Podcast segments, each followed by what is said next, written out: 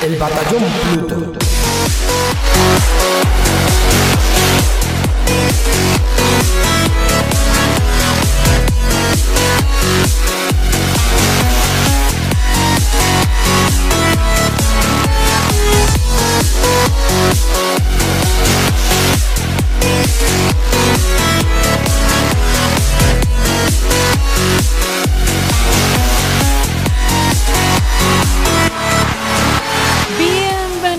Queridos amigos, queridas amigas, una semana más al Batallón Pluto, el programa sobre videojuegos más escuchado en Alexandria y el favorito de los bichos Buri.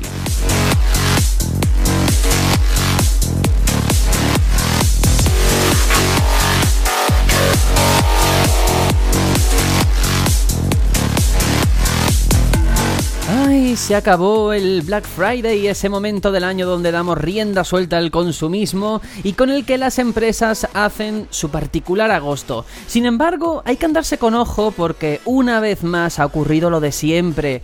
Eh, qué sé yo, tiendas que días antes subían el precio de los productos y otras en las que simplemente te engañaban con ofertas que no eran ofertas. Además, a todo esto se une en esta ocasión un fenómeno extraño y es que lo que originalmente era un día y ya está, ahora se ha ido prolongando hasta ser prácticamente una semana entera.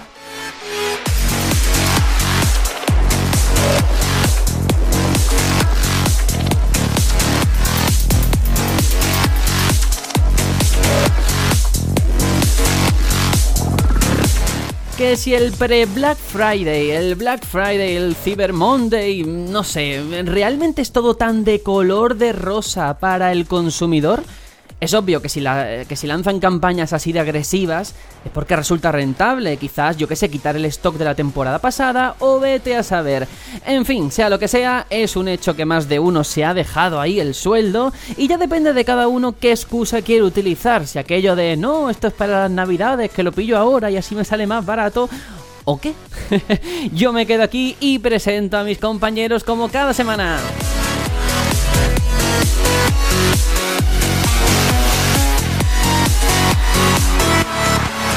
Bueno, Hitor, hola, hola, aquí estamos, después de ese Black Friday que no sé si te habrás dejado mucho dinero o qué. Muy buenas a todos, pues bueno, yo también he comprado algo mmm, en fechas de Black Friday, pero sin ser de Black Friday. O sea, quiero decir, mmm, no he aprovechado las ofertas en sí, pero he renovado la tele de mi habitación, que ya la antigua pedía descanso eterno, y la he, actualizado, que ya me hacía falta, ¿no? Para poder disfrutar de, Play 4, de Switch a máximo rendimiento, ¿no? Y estoy muy de acuerdo con lo que dices. Yo creo que al final en España somos mucho de coger tradiciones de otros países y, y, y des, desambiguarlas, destrozarlas completamente, ¿no? Algo que seguramente en Estados Unidos sea un viernes para recordar, aquí pues lo alargamos toda la semana con cosas que luego realmente no son ofertas.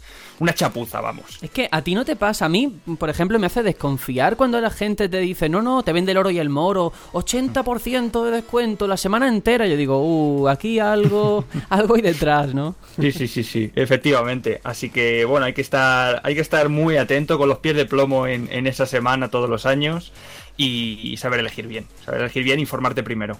Eso, muy importante. Bueno, Juanjo, otro que no sabemos si se habrá dejado todo el dinero del mes o qué. Bienvenido. Hola, hola. Pues yo todo el dinero del mes no, pero algún dinerillo sí que me he dejado porque bien decís que esto no son, esto no es como en Estados Unidos la avalancha de gente tirándose ahí a, a por los televisores esos que están a, a, al 25% de su precio real.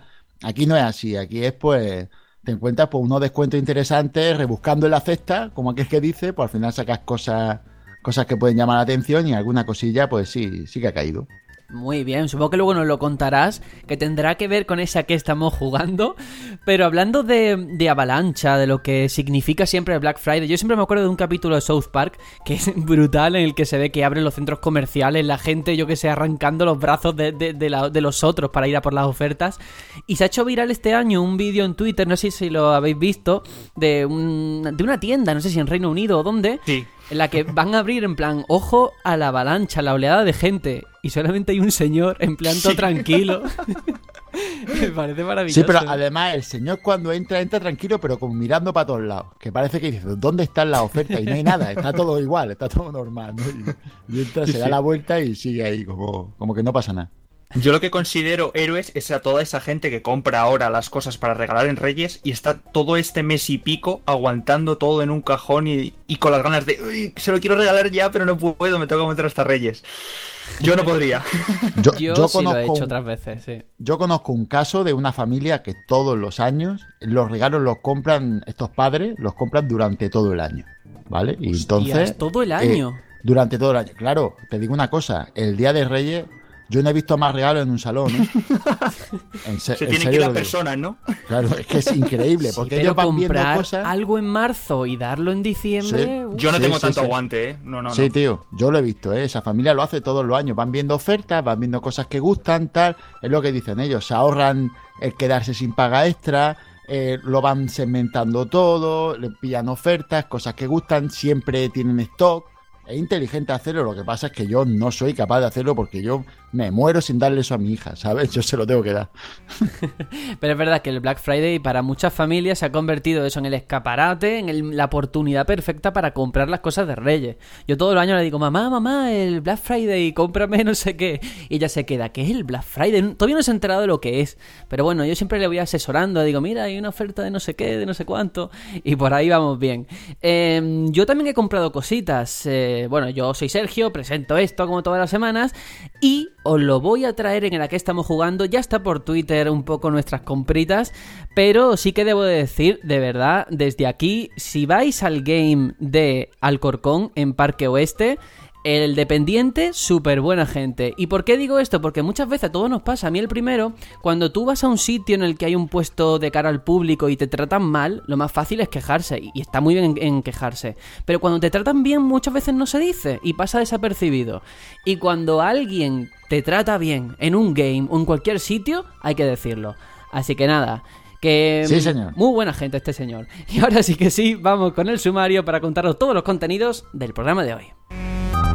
Thank you.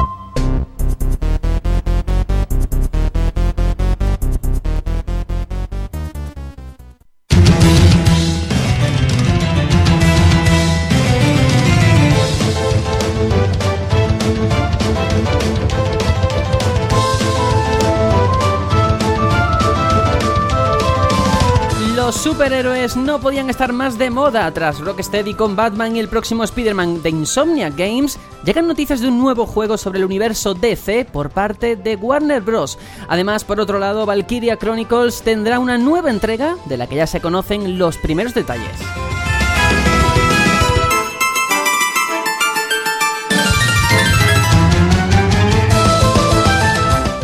Noticias sobre las que debatir, como la caída en bolsa de los creadores de Angry Birds o la intención de los creadores de Final Fantasy XIV de llevar el juego a otras consolas. Jugaremos al famoso MMO que a mí me chifla en Switch.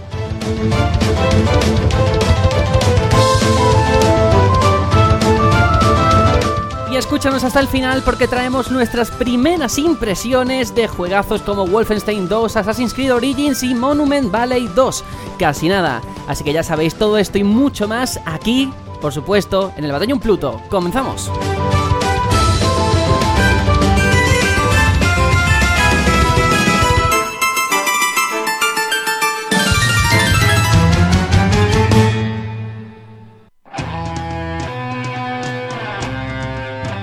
Las noticias.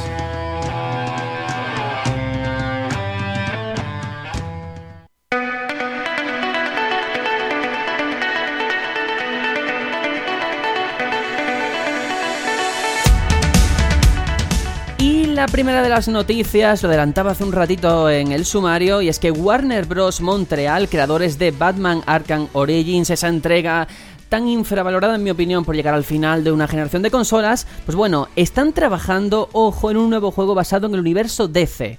Una publicación en Facebook así lo confirma y es que están buscando nuevos empleados para desarrollar un videojuego protagonizado por uno o varios héroes de Detective Comics. Bueno, yo creo que es el momento perfecto, o sea, tenemos ese éxito de Injustice 2 hace apenas unos meses, el estreno de películas como La Liga de la Justicia, Batman, Superman o las que están todavía por llegar. Eh, incluso ya hay encuestas que he visto por Twitter de la gente de, bueno, ¿de qué nos gustaría que hicieran un juego de Aquaman, de Flash, otro de Batman? Pero es una gran noticia, ¿eh? Como los superhéroes, lo comentamos otra semana, están aquí, parece que con juegos buenos en, los videojuegos, ¿no? En la industria. Sí, y además es que los héroes de la DC, yo para mi gusto no sé por qué tienen un algo que, que combina mejor con los videojuegos. No, no me pregunte cuál es esa sensación. Tal vez sea porque los Batman son juegos que, que han funcionado siempre o, o está últimamente es una saga que ya está como asentada, tiene sus fans, su... y eso no suele pasar con las sagas de, superhéroes.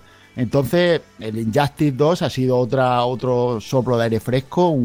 Nadie esperaba que este juego triunfara y ha triunfado bastante bien, tiene muy buena crítica. Y, y yo creo que, que, claro, todo eh, precede a, a, lo que puede ser un gran juego y estamos expectantes, por supuesto. Sí, yo creo que Warner Bros. por una parte y DC por otra, creo que se están poniendo las pilas para eh, construir un universo, ya no solamente de películas, sino pues eso, de otras experiencias como pueden ser eh, los videojuegos, de sus personajes y una, un universo muy rico, como digo, ¿eh? no solamente por Injustice, sino porque a nivel de películas, eh, el otro día fui a ver la Liga de la Justicia, creo, Juanjo, que tú también la has visto, no sí, vamos tampoco sí, a desviarnos sí, mucho del tema este, pero a mí me gustó, yo creo que es la primera piedra de un camino todavía muy largo que le queda por construir, pero para que al público le suenen ciertos personajes, porque Batman, vale, ahí tenemos Rocksteady, que lo ha rescatado, toda la trilogía de Nolan, vale.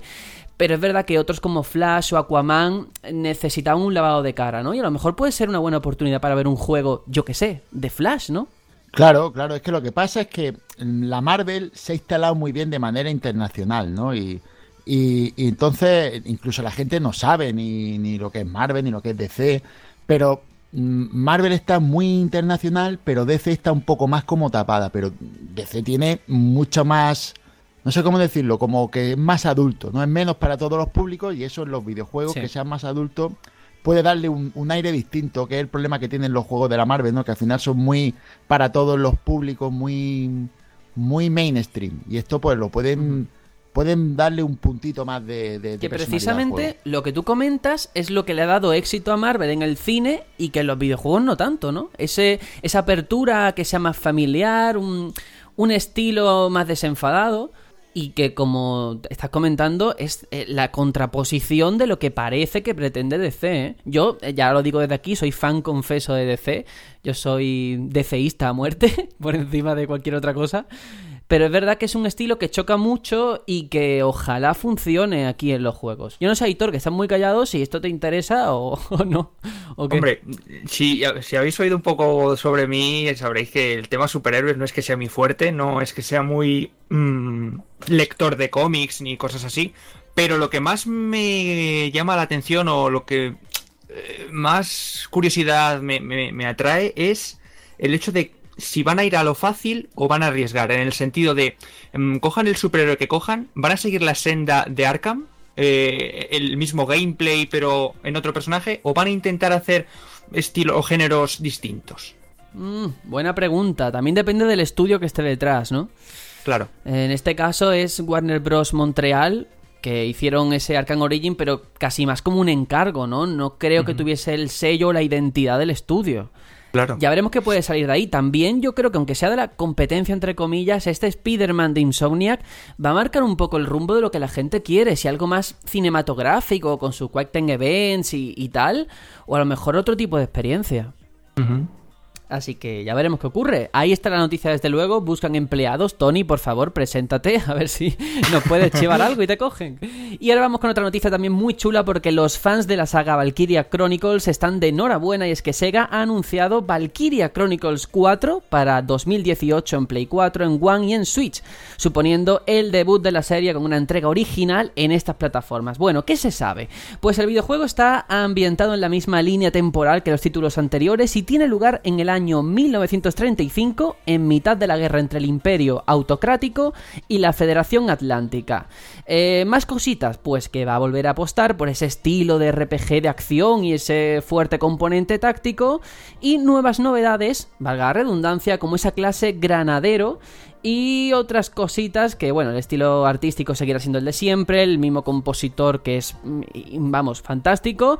Y ya está, yo reconozco que como no he jugado a ninguno, no soy fan, tampoco puedo meterme mucho en este tema, pero sí que yo sé que a los eh, seguidores de esta saga y del género en particular, pues es una noticia que seguramente esperarán y que, que tendrán ahí apuntado en su lista de deseos. Sí, bueno, además- yo, Dale, Juanjo. No, yo lo iba a decir, que yo este juego siempre lo he tenido en mi lista de deseados, pero al final por una cosa o por otra, creo que es por el tema de que de que siempre hay algo mejor. No sé por qué, siempre encuentro algo mejor a lo que jugar, o por lo menos que a mí me da la sensación que es mejor, porque después a lo mejor lo juego y me quedo loco. Pero el caso es que a mí lo que me ha llamado la atención es la apuesta de Sega, que, que me parece, vamos, algo in- muy, muy bien, en, con Switch. No se suelen dejar a Switch a la hora de hacer ports y, y no es algo normal hoy día, de momento, que salgan los juegos para todas. Y Sega desde un primer momento, su juego más importante, podemos considerar unos mejores y otros peores, desde luego, pero ellos, su versión para Switch la tienen ahí, entonces pues me parece algo, cuando menos que los demás deberían de imitar. También, Sí. también te digo que, bueno, simplemente que a ver cuándo esto deja de ser una sorpresa. El decir, bueno, es que van a sacar ports, que llevas razón, ¿eh? Pero eh, Bethesda también lo está haciendo con L.A. Noir, con Doom, ¿vale? Ubisoft también, con, yo qué sé, con Rayman, con títulos que han ido saliendo. ¿Cuándo va a dejar de ser sorpresa para nosotros que saquen ports de juegos eh, últimos y recientes? Yo espero que pronto y que espero que se convierta en una tórica general, quiero decir. Mm. Bueno, También yo- creo que depende de la third party, ¿no? Algunas yo creo que ya nos serán más familiares, estaremos acostumbrados a que sí que saquen cosas para, para Switch, y otras que a lo mejor todavía no han no se han pronunciado, tipo From Software y cosas así, que a ver si en algún momento alzan la voz. Claro, claro, no. Pues si yo el, el tema que no sea no sea nada novedoso no es con Switch en concreto, es con Nintendo. Porque claro, llevamos una generación entera, la de Wii U, sin que hubiera prácticamente nada. Y ahora, como se tienen que poner al día, el problema es que los ports que hay, pues son como, como tú bien has dicho, de juegos antiguos, que, que si es Doom, que si es Skyrim, a precio de juego nuevo. Y claro, con eso mm, cuesta que, que la gente te compre los juegos. Entonces, es- yo creo que es mejor opción esta, la de que hagan juegos a la misma vez para todas, que, Claro. que estés rescatando juegos antiguos y ponerlo a precio de nuevo. Porque claro, yo me gustaría jugar a un portátil, pero a 60 euros un juego que ya tengo en PC que me costó 15, como que no. Sí, ese es el camino, yo creo, Juanjo. Y hablando sobre este Valkyria, también, bueno, no soy seguidor de, de la saga, sí que recuerdo que aquí en este podcast se trajo alguna vez eh, uno de los juegos de Valkyria Chronicles, pero tengo entendido que el 3, el juego anterior, llevaba bastante tiempo en la calle. Quiero decir, eh, los fans de esta franquicia llevan muchos años esperando una continuación. Porque la que salió después de la 3, que no era numerada, mm, tengo entendido de que no cuajó muy bien entre la crítica. Bueno, también tengo que decir una cosa importante que puede que este juego lo haga más atractivo a todo el mundo. Y es que eh, se ha confirmado por parte de, de Sega América que se va a ser adaptado al castellano, que va a tener traducción. Eso es muy importante y ya lo ligo con otra, lo que estaba diciendo Aitor. Eh, es cierto que aquí no somos muy jugadores, vamos, por no decir que no hemos tocado esta saga, pero sí que el año pasado, eh, más o menos alrededor del verano, eh, trajimos, invitamos al traductor de Valkyria Chronicles, que recordemos que no tenía una traducción oficial para Steam. Y es que se llama Raúl y que además nos estuvo hablando un poco del juego, de lo que había sido el proceso de localización y que de hecho tenéis esa localización gratuita por si os la queréis bajar y la queréis disfrutar. Y que él mismo nos comentaba qué le parecía ese juego que él había traducido como jugador y como traductor y a él le gustó mucho. Así que bueno, yo creo que a lo mejor también ahora con las ofertas de Navidad puede ser un buen momento para nosotros meternos en ese mundo, ¿no? De cara a esta cuarta entrega. Pues sí, a mí por lo menos ya me llama la atención, más de lo que de, lo que podía llamarme, porque la accesibilidad al juego es mucho mayor. Así que supongo que tanto para mí como para muchos miraremos al juego con otro ojo, desde luego. Pues venga, vamos con otra noticia un poquito más triste porque las acciones de Robio Entertainment, el estudio finlandés responsable de juegos como Angry Birds, se desplomaban cerca de un 20% después de presentar este jueves los resultados de los nueve primeros meses de su ejercicio fiscal. Eh, Robio lo que ha señalado es que lo anterior no cambia sus expectativas, que vale, que a lo mejor las acciones han bajado un 20%, pero que esperan terminar este año con un crecimiento significativo en comparación con los resultados de 2016. Eh, la compañía cree que esto va a ser posible ya que continúa mejorando, dicen ellos eh, literalmente, la monetización de sus mejores juegos al optimizar las inversiones de adquisición de usuarios por medio de un proceso hecho con cuidado. Que esto suena muy bien, pero básicamente es microtransacciones en juegos como Angry Birds.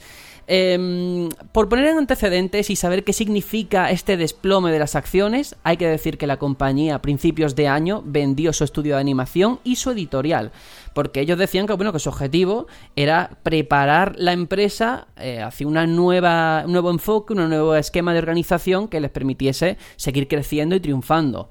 Pero bueno, también es verdad que Robio tiene tantos millones que yo no sé, porque no controlo del tema, no soy economista, una caída de un 20% en las acciones y significará tanto como parece.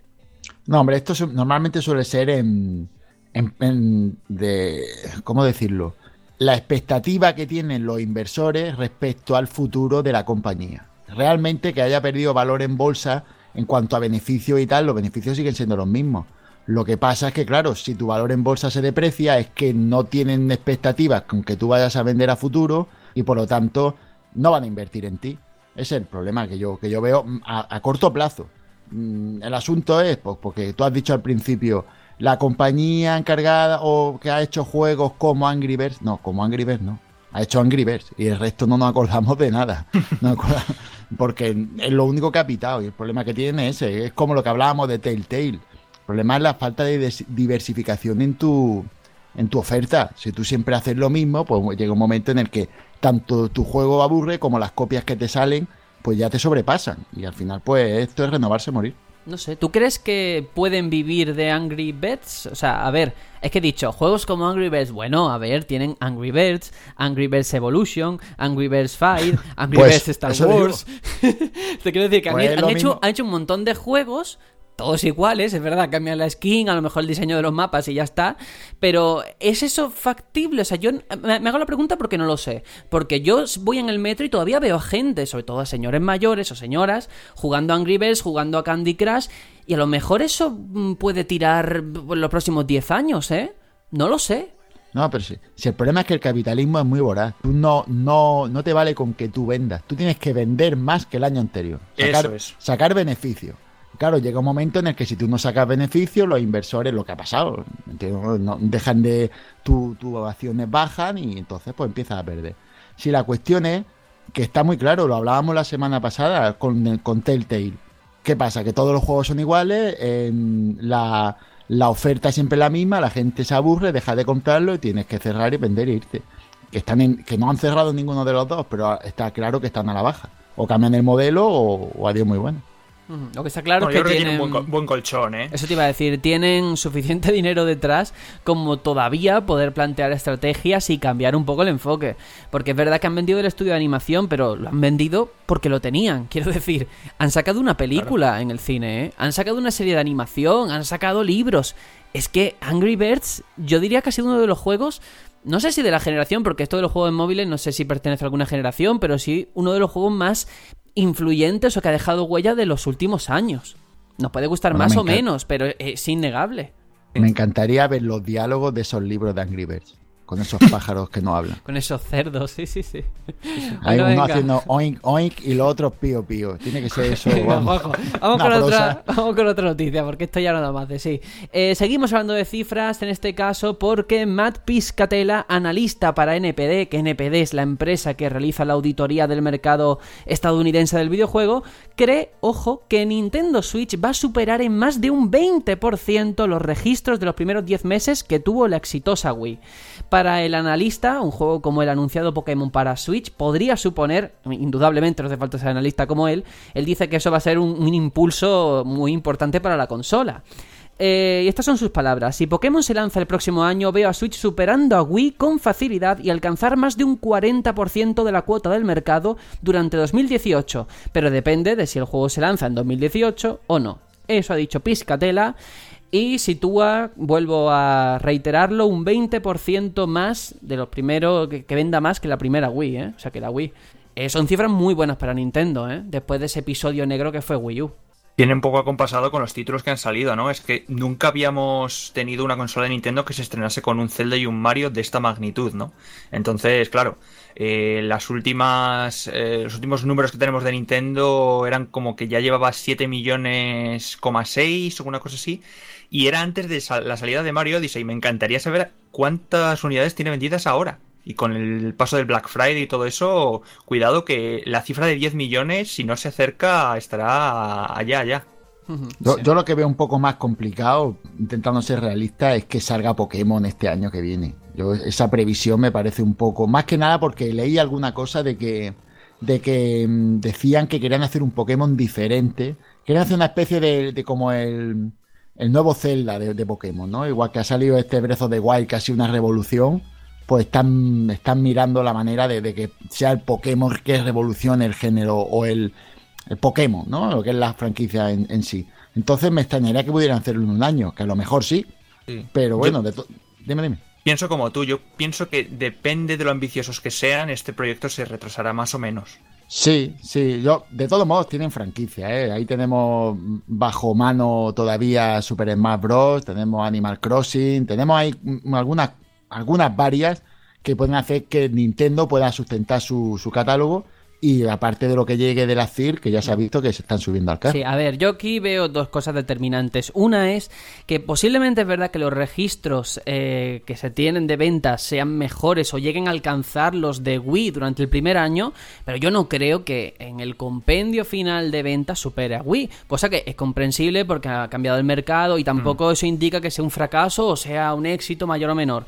Eh, ahora bien, los datos están ahí. Desde el 2008 eh, Nintendo no tenía el valor que tiene ahora mismo de acciones en, el, en, en la bolsa, ¿eh? O sea, unos datos buenísimos, impresionantes, que me hace pensar en lo que decía la gente de, bueno, le, le, preguntaban a Reggie, a la gente de Nintendo, ¿en el Black Friday vais a hacer alguna rebaja de la Switch? Y ellos decían, no, no estamos pensando en eso, estamos pensando en poner más stock. Es, es verdad, ¿para qué lo van a rebajar si es que no le hace falta a la consola? Si está funcionando. Así que bueno, ahí está, seguiremos pendiente de los datos de ventas a ver qué, qué ocurre. Y la siguiente noticia es eh, que uno de los MMORPG más importantes del momento, Final Fantasy XIV, un título al que yo estuve mucho tiempo enganchado, la verdad, podría aparecer pronto, ojo, en Switch, de la que acabamos de hablar, y en One, según palabras del director Naoki Yoshida, recogidas por el, por, por el portal Eurogamer. Eh, estas son sus palabras, ¿vale? Del creativo nipón. Me gustaría abrirlo a tantas plataformas como sea posible. Queremos incluir a cuantos más jugadores mejor. No solo Switch e incluso Xbox si le interesa. Queremos ampliar el repertorio. Nos gustaría verlo en la mayor variedad posible de hardware. Incluso con las diferencias de una máquina a otra, estarían jugando al mismo mundo con la funcionalidad de servidor cruzado. Eso es algo arraigado en Final Fantasy XIV, así que nos gustaría mantenerlo como una política. Bueno, la, traducción es una mierda, por cierto, de, de, sus palabras. Pero yo me quedo con el dato de intentar llevarlo a más sistemas. Un juego que ha estado en Play 3 y en 360. Digo ha estado porque ahora los servidores ya sí que lo han separado. Que está en Steam. Y la gracia es esa, que yo he podido jugar eh, desde mi ordenador con gente que está en su Play 4. Y todo funciona y todo confluye. Y eso es maravilloso en un juego que tiene que ser así con este componente social, ¿no? Claro, pero, pero cuidado que, que, entre PC y Play 4 Sony no se mete. Pero si va a entrar Microsoft y Nintendo, mmm, ahí... Se echa para atrás. No, ahí Sony no dice que nanay, ¿eh?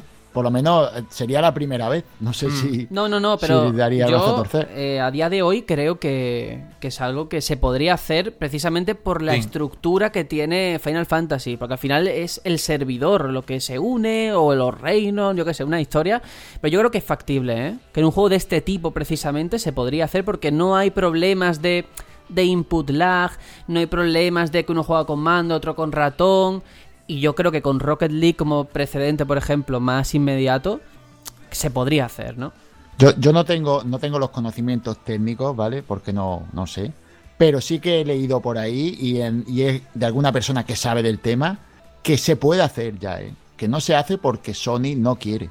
Pero el juego cruzado entre plataforma de Microsoft, Nintendo sí. y Sony se podría hacer sí, sin sí. ningún problema. De hecho, ha pasado alguna vez sin querer, que es que creo que lo leí con el juego este, con Fortnite, que creo que hubo un momento en el que se pudo hacer por un fallo de programación y que, y que Sony se quejó y entonces lo cortaron de nuevo. Pero ya de hecho pasó por un error. Tengo entendido, ¿eh? a lo mejor tendría que buscar la fuente para, para asesorarme, pero estoy casi seguro de lo que estoy diciendo. En conclusión, esto no pasa porque Sony no quiere y yo lo entiendo. Sony ahora mismo es la consola predominante y una de las cosas que tiene es que la gente se compra la consola de Sony porque todo el mundo la tiene para jugar online con sus amigos. En el momento en el que eso no pasara, en el que tú podrías jugar online mm, con cualquier consola a cualquier juego, Sony dejaría de tener esa base a su favor. Yo lo comprendo. Sí, eso es verdad. A mí lo que me llama la atención es que un juego de este tipo, MMO, mmm, quepa en una Nintendo Switch, ¿no? Aquí ya sí que de verdad vas a necesitar una SD porque ya no por el juego en sí, ¿no? Sino porque ya acostumbran este tipo de juegos a actualizarse, a incluir más cosas y la memoria de Switch ya sabéis que no, no destaca por, por, su capacidad, ¿no? Sí, sí, sí. A ver, eh, al margen de eso que yo creo que sería, vamos, una, una, cosa que además nos vamos a tener que acostumbrar, que los juegos que quieran salir de esta generación, no remaster ni nada raro, eh, va a hacer falta una SD, va a hacer falta. Pero al margen de eso, debo decir que Final Fantasy XIV como juego, como MMO en consolas, va muy bien. Que es uh -huh. uno de los juegos de este género que mejor se integra al mando, por supuesto, con ratón y teclado muchísimo mejor. Pero el DualShock funciona y responde genial, ¿eh? La combinación de los botones, la disposición de tenerlo todo a mano. O sea que podría funcionar perfectamente en One, podría funcionar perfectamente en Switch y yo ahí no veo problema.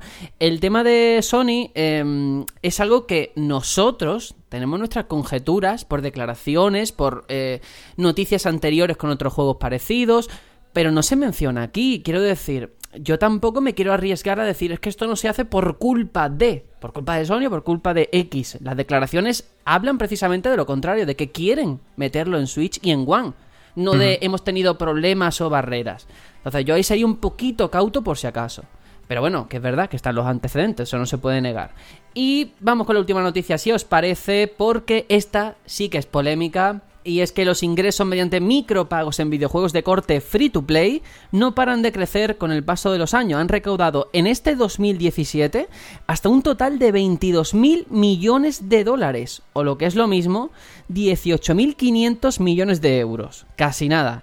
Eh, esto lo ha indicado el portal especializado Superdata, que ha realizado un estudio de dicho mercado desde 2012 hasta la actualidad. ¿Cuál es la tendencia? Que cada año crece el dinero que la gente se deja en micropagos, que el mercado este de las microtransacciones en videojuegos gratuito para PC se ha duplicado en estos 5 años. Eh, y, y ahí está el dato. En 2012, 11.000 millones de dólares. Y hoy en día, pues fijaos, eh, 22.000. Increíble. Y se espera que la tendencia es que siga creciendo. Yo no sé qué os parece. Aquí hablábamos la semana pasada de ese Animal Crossing, yo qué sé, de juegos gratuitos que al final eh, su modo de financiación consiste en este tipo de, de modelo. A mí me parece genial que esto ocurra siempre que los juegos sean free to play. Pero tengo que decir una cosa que, que no es que yo esté en contra de este tipo de juegos ni nada, ni por allá pasó. Pero no es el tipo de juegos que a mí me gusta. ¿Me acuerdo? Yo no, los juegos free to play a mí normalmente me coartan. Son juegos los que te, te dan un poquito y dices, venga, pues ahora si quieres seguir tienes que pagar. Y entonces cohiben mi ganas de jugar y por eso mm. al final te sacan el dinero. Y no me gustaría que el mercado acabara siendo así. Es lo único. Sí, para, para juegos indie o más pequeños, eh, yo creo que la manera más rápida y fácil de financiarse al final es esto, ¿no? Los micropagos.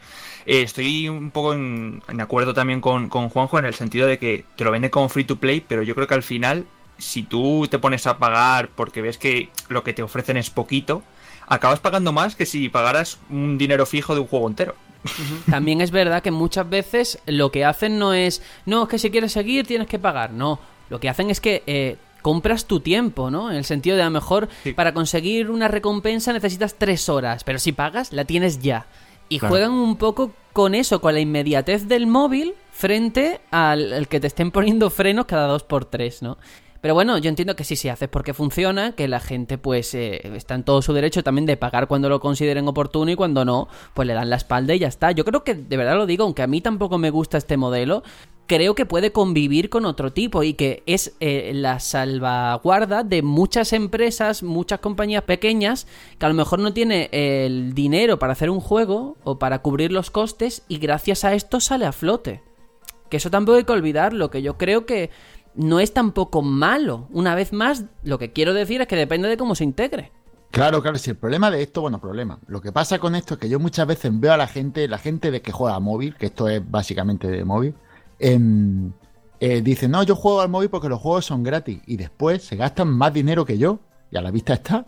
Porque yo me compro un juego, me vale 20 euros el juego y me pego un rato jugando y me lo paso y tal. Pero es que por lo que yo estoy viendo, al final él se compra un juego que se cree que es gratis y, empieza ahí a pagar que si la ropita, que si el avance, que si el no sé qué, que si el no sé cuánta, y al final se ha gastado más dinero que yo, tío. Entonces al final dices, tú no te has comprado un juego gratis, te, te estás autoengañando. Lo que hay que tener es cuidado y conciencia de, lo que uno hace con su dinero y de lo que hace cuando juega un juego de este tipo, ¿no? es lo mismo tener 5 años que a lo mejor una persona con 30 o 40. Bueno, y hay casos en los que ni siquiera influye la edad, es simplemente tener vista y ya está. Luego está el modelo dentro de esto de los juegos para móviles de Super Mario RAM que recordemos que pagabas una cantidad al inicio y luego te olvidas que no sé cómo habrá mm. funcionado, entiendo que habrá funcionado bien también en ventas, pero por ser Mario, ¿no? Pero no sé si como modelo se instalará en el futuro. Nintendo dijo que no había sacado lo que pensaban que iban a sacar. ¿eh? Cierto, es verdad. Pues ahí está la, ahí está la respuesta. Además, se vendió mucho más en, Apple Store que en, Android. Eso también dice mucho del tipo de, ¿no? de usuario y de comprador que hay en cada plataforma. Yo aporté, yo tengo mi, copia en mi, en mi Android pagadita y ahí, ahí está para, los ratos de que tengo así sueltos y libres. Siempre tengo un ratito para darle, para echarme una carrerita al mar.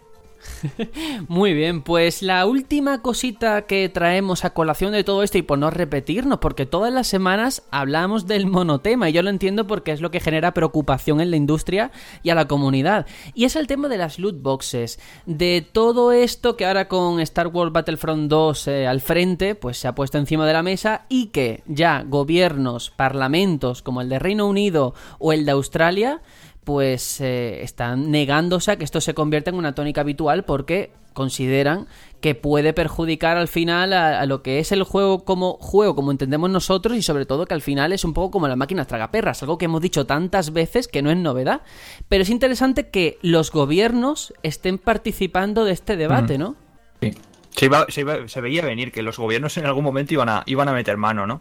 Y, veremos, ¿no? Cómo, cómo acaba esto, porque hemos tenido ahora también en Bélgica, ¿no? Que se ha, ha dicho de que esto es eh, apuestas y que lo quieren llevar a, que se aplique a toda Europa, ¿no? Eh, la investigación e incluso la prohibición. Claro, y tenemos que tener otra cosa en cuenta, ¿eh? Si esto lo declaras en algún momento apuestas, entra en un sector distinto de, cobro de impuestos. Los impuestos que se le cobrarían a estos juegos serían mucho mayores. El, impuesto del juego es un mm. puesto a los casinos y bingo, este tipo de cosas, es un puesto muy superior al, normal de, este tipo de. a lo que son los juegos normales.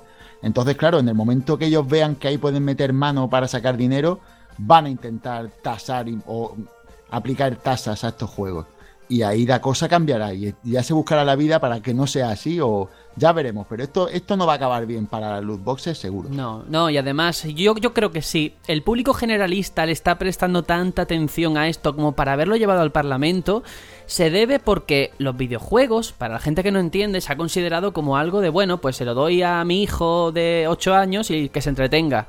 Y ahora parece que está existiendo ese miedo de, ojo, a ver si a mi hijo de 8 años eh, se va a gastar un dineral desde el mando, ¿no? Haciendo cualquier cosa. Y eso puede que hayan hecho también saltar las alarmas. Yo no creo de mm. verdad que pase, que esto se vuelva algo normal, el tema de loot boxes. Yo creo que debería darle más, miedo de darle que se gaste el dinero ahí sin querer, que se enganche al, vicio de querer abrir cajas. Porque eso al final es jugar, es jugártela, es ludopatía. Es, como, es ludopatía. Si te pones a pensarlo seriamente, estás ahí mm, pagando por nada, estás pagando por algo volátil. Y en ese momento ahí yo creo que es donde está el peligro de las loot boxes. Sí, también quería acordarme de, bueno, si esto, imaginemos que en algún momento se prohíbe que los juegos o se regula bastante más el tema de las loot boxes, hay que pensar en los estudios pequeños o estos indies que hemos estado hablando antes que se financien con esto, ¿no? Que por culpa de triple As que hayan querido abusar con este sistema, eh, pues destrocen eh, las ideas de los de los pequeños, ¿no? Sí, yo tengo fe en que al final todo esto se arreglará, en que habrá alguna forma de regularlo. En plan, yo no creo que ni, se, ni que se pueda eh, bloquear o eliminar, erradicar del todo, ni, ni que se incluya como norma. Yo creo que habrá un punto medio que habrá que encontrar y que yo espero que exista. Dicho esto, pues no repetirnos, porque siempre hablamos de los micropagos, y ya digo que es normal y lo entiendo, ¿eh? Pero vamos con la opinión de mierda, porque vamos a hablar de otro tema también muy importante relacionado con algo que ocurre siempre que acaba el año, los Game Awards.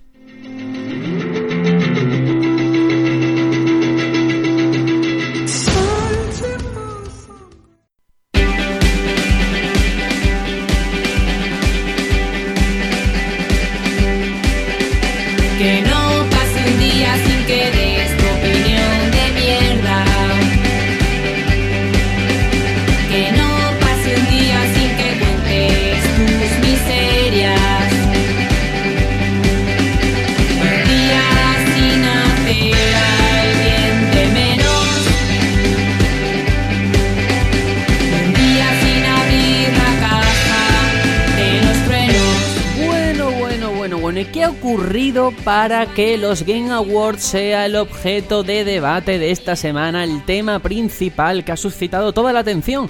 Pues una cosa muy clara, una vez más ya han salido los nominados a esa categoría de lo mejor, lo más granado de, de este año esos premios otorgados, recordemos, por la prensa especializada, no por parte de la industria, no por parte solo o exclusivamente de los jugadores. ¿Y cuáles son los juegos nominados?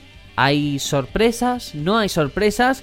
Pues tenemos The Legend of Zelda Breath of the Wild, Super Mario Odyssey, Persona 5, Horizon Zero Dawn y Player Now Battlegrounds. Player Now Battlegrounds, ya sabéis, el fenómeno de este año que incluso estando en Early Access ha despertado la atención de todo el mundo, que ha conseguido desbancar a otros títulos muy importantes en Twitch en cuanto a seguimiento y atención mediática.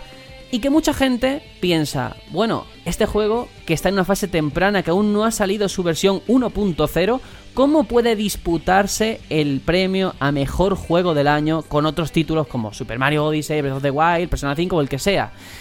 ¿Creéis que esta elección, esta nominación es justa o por el contrario debería de eliminarse y esperar, yo qué sé, al año que viene? Bueno, pues yo voy a decir una cosa y creo que aquí voy a acabar con el debate. Ok. Simplemente voy a dar la definición de videojuegos según la Real Academia de No, no, Juanjo. Es que yo, los debates que se usan, definiciones, me parece muy feo, pero venga. venga, vale. Bueno, pues es un juego electrónico que se visualiza en una pantalla. ¿Player No Battleground es eso? Sí. No tengo nada más que añadir, señoría. Bueno, joder, pues te puedes ir para tu casa porque. Vamos, a ver. Primero, hasta luego. Y cerramos el programa. Hasta luego, Maricarme. Vamos a ver. Juanjo, primero, usar como definición de videojuego a la RAE. Es como preguntarle a un señor del siglo XV que es una televisión. O sea, creo que es anacrónico, no, no encaja. Por otro lado, eh, yo puedo entender a la gente que dice, joder, si es que ha sido un titulazo que ha influido en la industria, e-, esté terminado o no, es un hecho de que esto ha sentado precedente. Nada más hay que ver juegos como Fortnite y otros que van a llegar imitando este juego. La idea. La idea, al final ha creado su propio género, ¿no? Dentro del mundo de los videojuegos. Aunque, aunque sea un reciclaje de otros géneros. Pero claro, por otro lado, mm, es un juego que no está acabado, que es un prototipo que mucha gente ha dado el dinero y se han convertido en testers. ¿Es una forma de premiar este tipo de productos? es complicado, ¿no?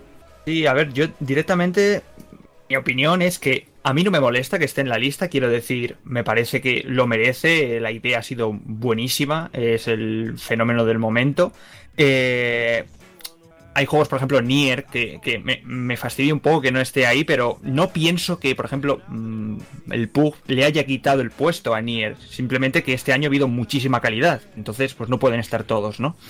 Eh, pero también digo que entiendo a los que se quejen porque técnicamente eh, no es aún un juego. Quiero decir, hasta que no sale del Early Access o hasta que no sale esa versión de consola que saldrá ahora en diciembre Mm, técnicamente no, debería estar, al igual que, por ejemplo, no debería aspirar a un Oscar una película que aún no haya salido.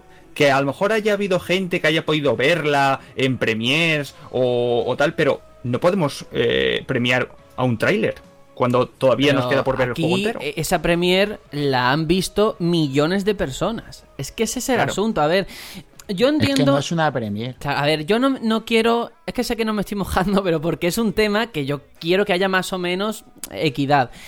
Yo tengo que decir que es verdad, es un early access, es un juego en una fase temprana y podemos hacernos la pregunta, bueno, ¿qué pasa? Que entonces ahora, a partir de ahora, todos los años podemos nominar a juegos que estén sin terminar.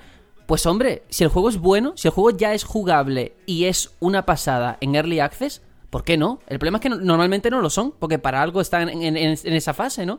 Y en este caso, es verdad que tiene bugs, es verdad que tiene errores, pero es que el juego es un cañonazo, es que funciona, eh, vamos, es divertidísimo, va al pelo.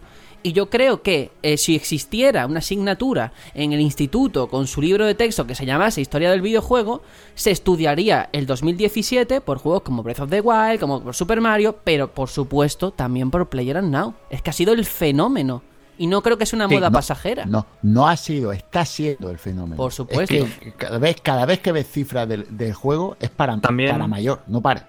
quiero decir una cosa, no quiero igualar fenómeno con el mejor. Recordemos, el año pasado o hace dos, ya eh, hasta me lío, no sé en qué año vivo. Pokémon Go fue el fenómeno y no por eso mm, estuvo aspirando a, la categoría de GOTI. Eh, no, no.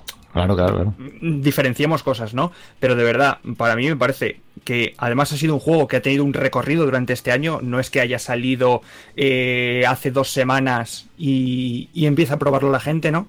Sino que ya ha habido un tiempo para que mucha gente lo, lo, pueda probar, la prensa, incluso aunque no haya habido análisis tal cual, porque obviamente todavía no ha salido, pero sí que sí que la gente ya tiene una idea de lo que ofrece, ¿no? Bueno, una idea es que lo que, lo que se sabe de este juego es todo. Quiero decir, tú nada más que te tienes que meter ahora mismo, métete en Twitch, sin usuario y sin nada, métete en Twitch y ponte a ver qué es lo que se está viendo en Twitch. Y verás que más del 50% de las cosas es Player No.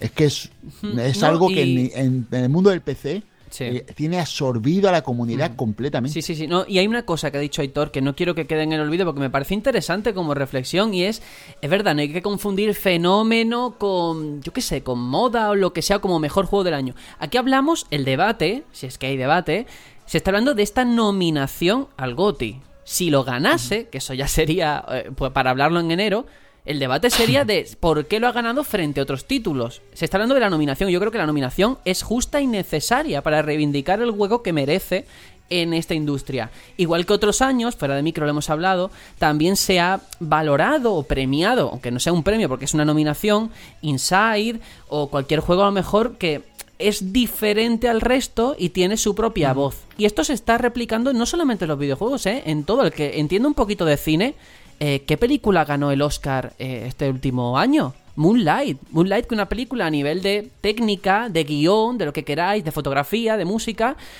pues quizás esté un poquito por debajo de otros juegos, pero el mensaje o cómo ha llegado al público, eso hay que reivindicarlo. ¿Qué quiero decir? Mm, ¿Vosotros veríais bien una nominación al GOTI de Minecraft, el año que salió Minecraft y, y salió? Yo, yo sí la vería, ¿eh? Creo que es necesaria esa nominación. Mira, la cuestión, lo primero que hay que, dejar, por lo menos para mi gusto claro, es si es un juego o no. Porque es lo que la gente dice, ¿no? No, es no. Juanjo, ¿tú crees que o sea, ¿tú crees que alguien piensa que Player Now no es un juego? La gente dice que como es un early access, técnicamente no es un juego y por lo tanto no puede estar nominado. Es que ese es el argumento más utilizado, Sergio. Es así. Sí, es, lo que más he visto, ¿eh? es lo que más se dice. Entonces lo que hay que dejar claro es que un juego es algo que en el momento en el que tú lo puedas jugar e interactuar, ya es un juego. Que no esté acabado porque ellos mismos han dicho que no. Es peor los juegos que dicen que están acabados pues y no lo están. Pues claro. Y no lo están. Y hay a montones, a montones en el mercado. Pues claro, pero vamos a ver, que el ET de Atari también es un juego. Es que no entiendo. O sea, ese argumento que, como tú has dicho, es porque parece ser que la gente lo ha dicho. Yo no lo he escuchado, reconozco. He escuchado que evidentemente no debería estar por su etiqueta de Early Access. Pero juego yo creo que está fuera de toda duda. En el momento en el que tú le das clic a jugar y estás en una partida y te mata un tío y no sé qué. Hombre, pues, yo creo que pues eso es evidente. dicen que al al ser un early access no es un juego completo y como la palabra juego completo indica si es un juego, ¿no? Como no hay análisis, no es un juego. Es que es lo que es el argumento que yo más he oído. Otra cosa que este argumento sí me parece válido es el tema de delimitar las normas de cuándo un juego puede ser nominado o no. Y yo ahí sí que diría, pues mira, si dices que los juegos tienen que estar lanzados como juego oficial en fase gold, claro, vale, pero como no está escrito en ninguna norma, es eso, es que no está la norma y esto va a sentar precedente. Pero ah, yo creo que a veces nos perdemos en la terminología. Y es decir, ¿por qué eh, consideramos que Player Now es un juego early access? ¿Porque no funciona bien o porque lleva esa etiqueta puesta? Quiero decir, si no lo pusiese en ninguna parte cuando lo vas a comprar, nadie dudaría de que merece estar ahí, ¿no?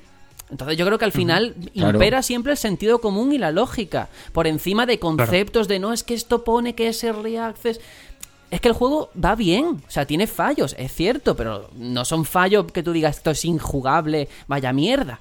Es que además yo creo que hay que premiar la honestidad del desarrollador, porque hay muchos que, como he dicho ya, y sobre todo en Steam, que hay juegos que son un bodrio, que no valen para nada, lo dan como juego completo o juego terminado y los juegos están, son, son verdaderas aberraciones. Mm. Estos, al menos cuando uno llega y dice, mira, yo estoy haciendo un juego en Early hace está siendo honesto está pidiendo una financiación para el desarrollo y no está queriendo lucrarse de una manera directa sin, sin ton ni son. Entonces yo creo que esto incluso hay que premiarlo para bien. Por eso creo que debe estar nominado. También está el hecho de que yo creo que está mal visto por, por la trayectoria que está, ha, ha, habido durante estos años de los Early Access, de gente pagando, ¿no? Y al final el juego queda ahí, incompleto. Recuerdo DayZ, recuerdo unos cuantos más, que hayan quedado, ¿no? No se van a acabar nunca, la gente pagó por ellos y claro, eso luego, pues cuando ves otro juego Early Access dices, "Mm, voy a pagar yo por algo mm, habiendo pagado por otro juego hace poco que no se acabó. Entonces, claro, entiendo que la gente está cabreada con, con este tipo de, de- de iniciativas, aunque obviamente PlayerUnknown goza de la garantía o la confianza de, de mucha gente, ¿no? Es uno de los proyectos que yo creo que mucha gente pondría la mano en el juego, de- en el fuego, de que se va a acabar, va a llegar a fase Gold segurísimo. Hombre, el día 12 está ya previsto. Claro. el- previsto no, está ya el lanzamiento el día 12 en, en One. Y ahí ya vamos a ver el salto a consola, como exponencialmente se supone que se va a multiplicar el número de jugadores por bastante Pero, más. ¿qué es? Yo no, no soy fan del juego y por eso, eh, Juanjo sobre todo, que es el que más horas le ha echado. ¿Qué espera la gente de esa fase Gold? ¿Cuál es la diferencia? O sea, ¿cuál es la promesa del, desarrollo, del desarrollador de decir, no, no, de la versión Early Access a esta va a cambiar algo que va a determinarlo todo? Para que todo el mundo la esté esperando y diga, Pues no, sí, antes pues- de esto no vale como GOTI. Pues sí que lo hay, ¿eh? Sí que la hay y te lo ¿Qué- explico. qué? Sobre todo lo que le llaman el vaulting. Y es eh, simple y llanamente el poder hacer escalada sobre elementos de juego. Ahora mismo tú cuando juegas al, al pub, tú no puedes saltar murito, muros o vallas o ventanas, no puedes entrar por una ventana de una casa de una manera normal. El personaje salta simplemente hacia arriba y, y no puedes, tienes que rodear una valla. O las vallas, con, con muy buen tino, hacen las murallas rotas por un lado para que tú puedas saltar por esa rotura. Pero a partir de ahora tú vas a poder escalar a un techo de una casa, tú vas a poder escalar un murete y va a cambiar todo la- lo que era la Verticalidad, estrategia que ¿no? Claro, la estrategia que había antes de ataque cambia completamente. Que El sistema de juego va a ser distinto. De hecho, mucha gente no juega ahora mucho al PUB porque están esperando al nuevo sistema porque lo que ahora mejore no va a valer para nada. Y eh, parece una tontería, pero es verdad. Va a cambiar mucho el juego. ¿Van a Aparte de reiniciar eso- los stats?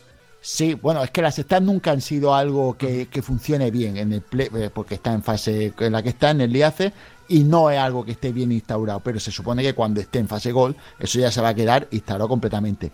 Van a hacer otras cosas como que tú puedas ver cómo te ha eh, matado tu enemigo. En los últimos minutos de, de la muerte del enemigo, una caja de muerte, creo que lo llaman, killbox o algo así, que es que tú puedas ver cómo te mata. Mapas nuevos, armas nuevas, etcétera, etcétera todas las mejoras van a hacer que el juego se haga redondo. Y el juego gusta mucho ahora, pues en un futuro más. Claro, o sea, al final se trata de hacerlo mejor. O sea, si lo que ya está es bueno, que sea todavía, todavía mejor. Y eso va siempre en favor de los jugadores y del propio juego. Otro debate sería si el año que viene se nominase otra vez al Player Now porque ha salido la versión Gold. Que yo creo que eso es in- impensable, ¿no? Se está no creo, hablando. no creo. Claro, se está hablando de esto. Eh, yo creo que las posturas están claras. Que aunque nosotros intentemos estar en un punto medio, intentar entender a la gente que cree que no debería aparecer ahí, lo mejor es que quien considere que eso es así, que nos lo diga por los comentarios, nos diga, mira, eh, Sergio, o mira, Juanjo, mira, Hitor, yo creo que este juego no debería estar nominado al GOTI porque ta ta ta ta ta. Y lo leemos Claro. aquí, intentamos entender esa opinión.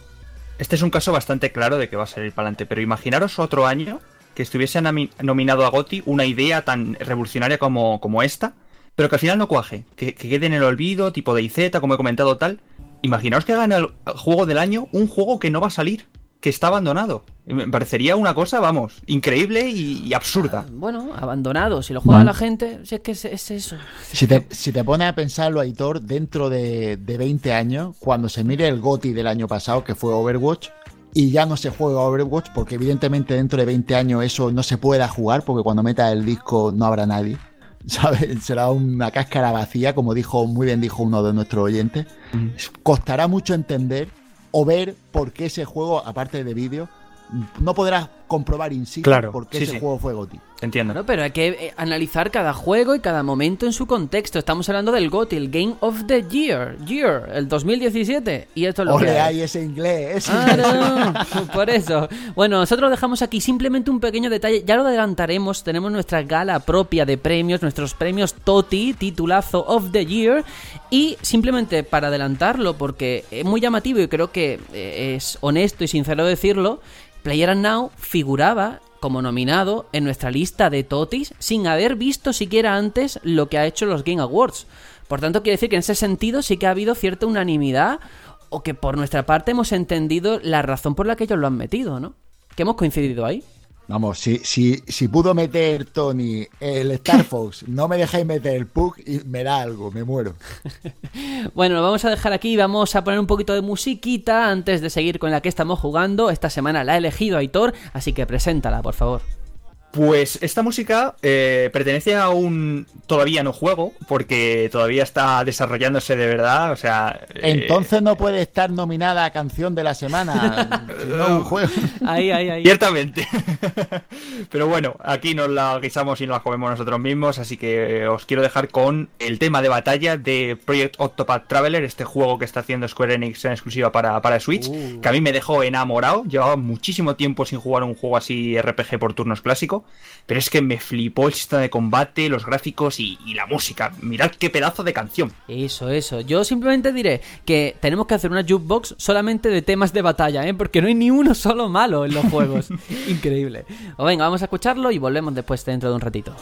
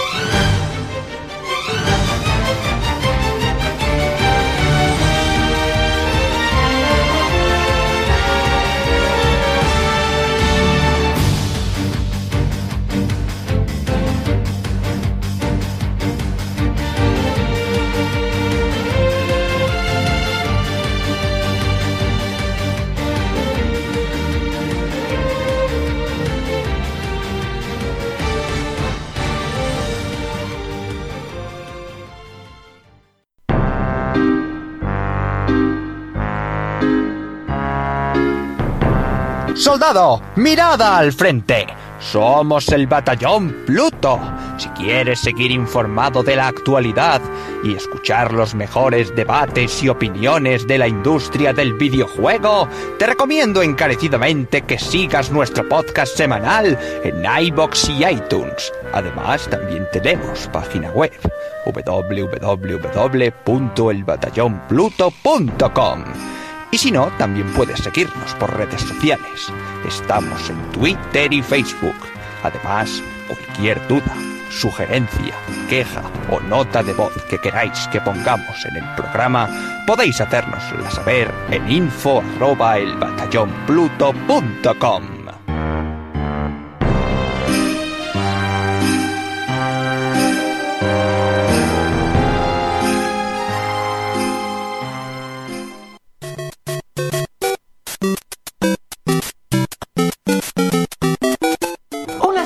Amigos, a Batallón Pluto, soy yo, Mario. Ujú, Mamma mía, ustedes son número uno. Vosotros también.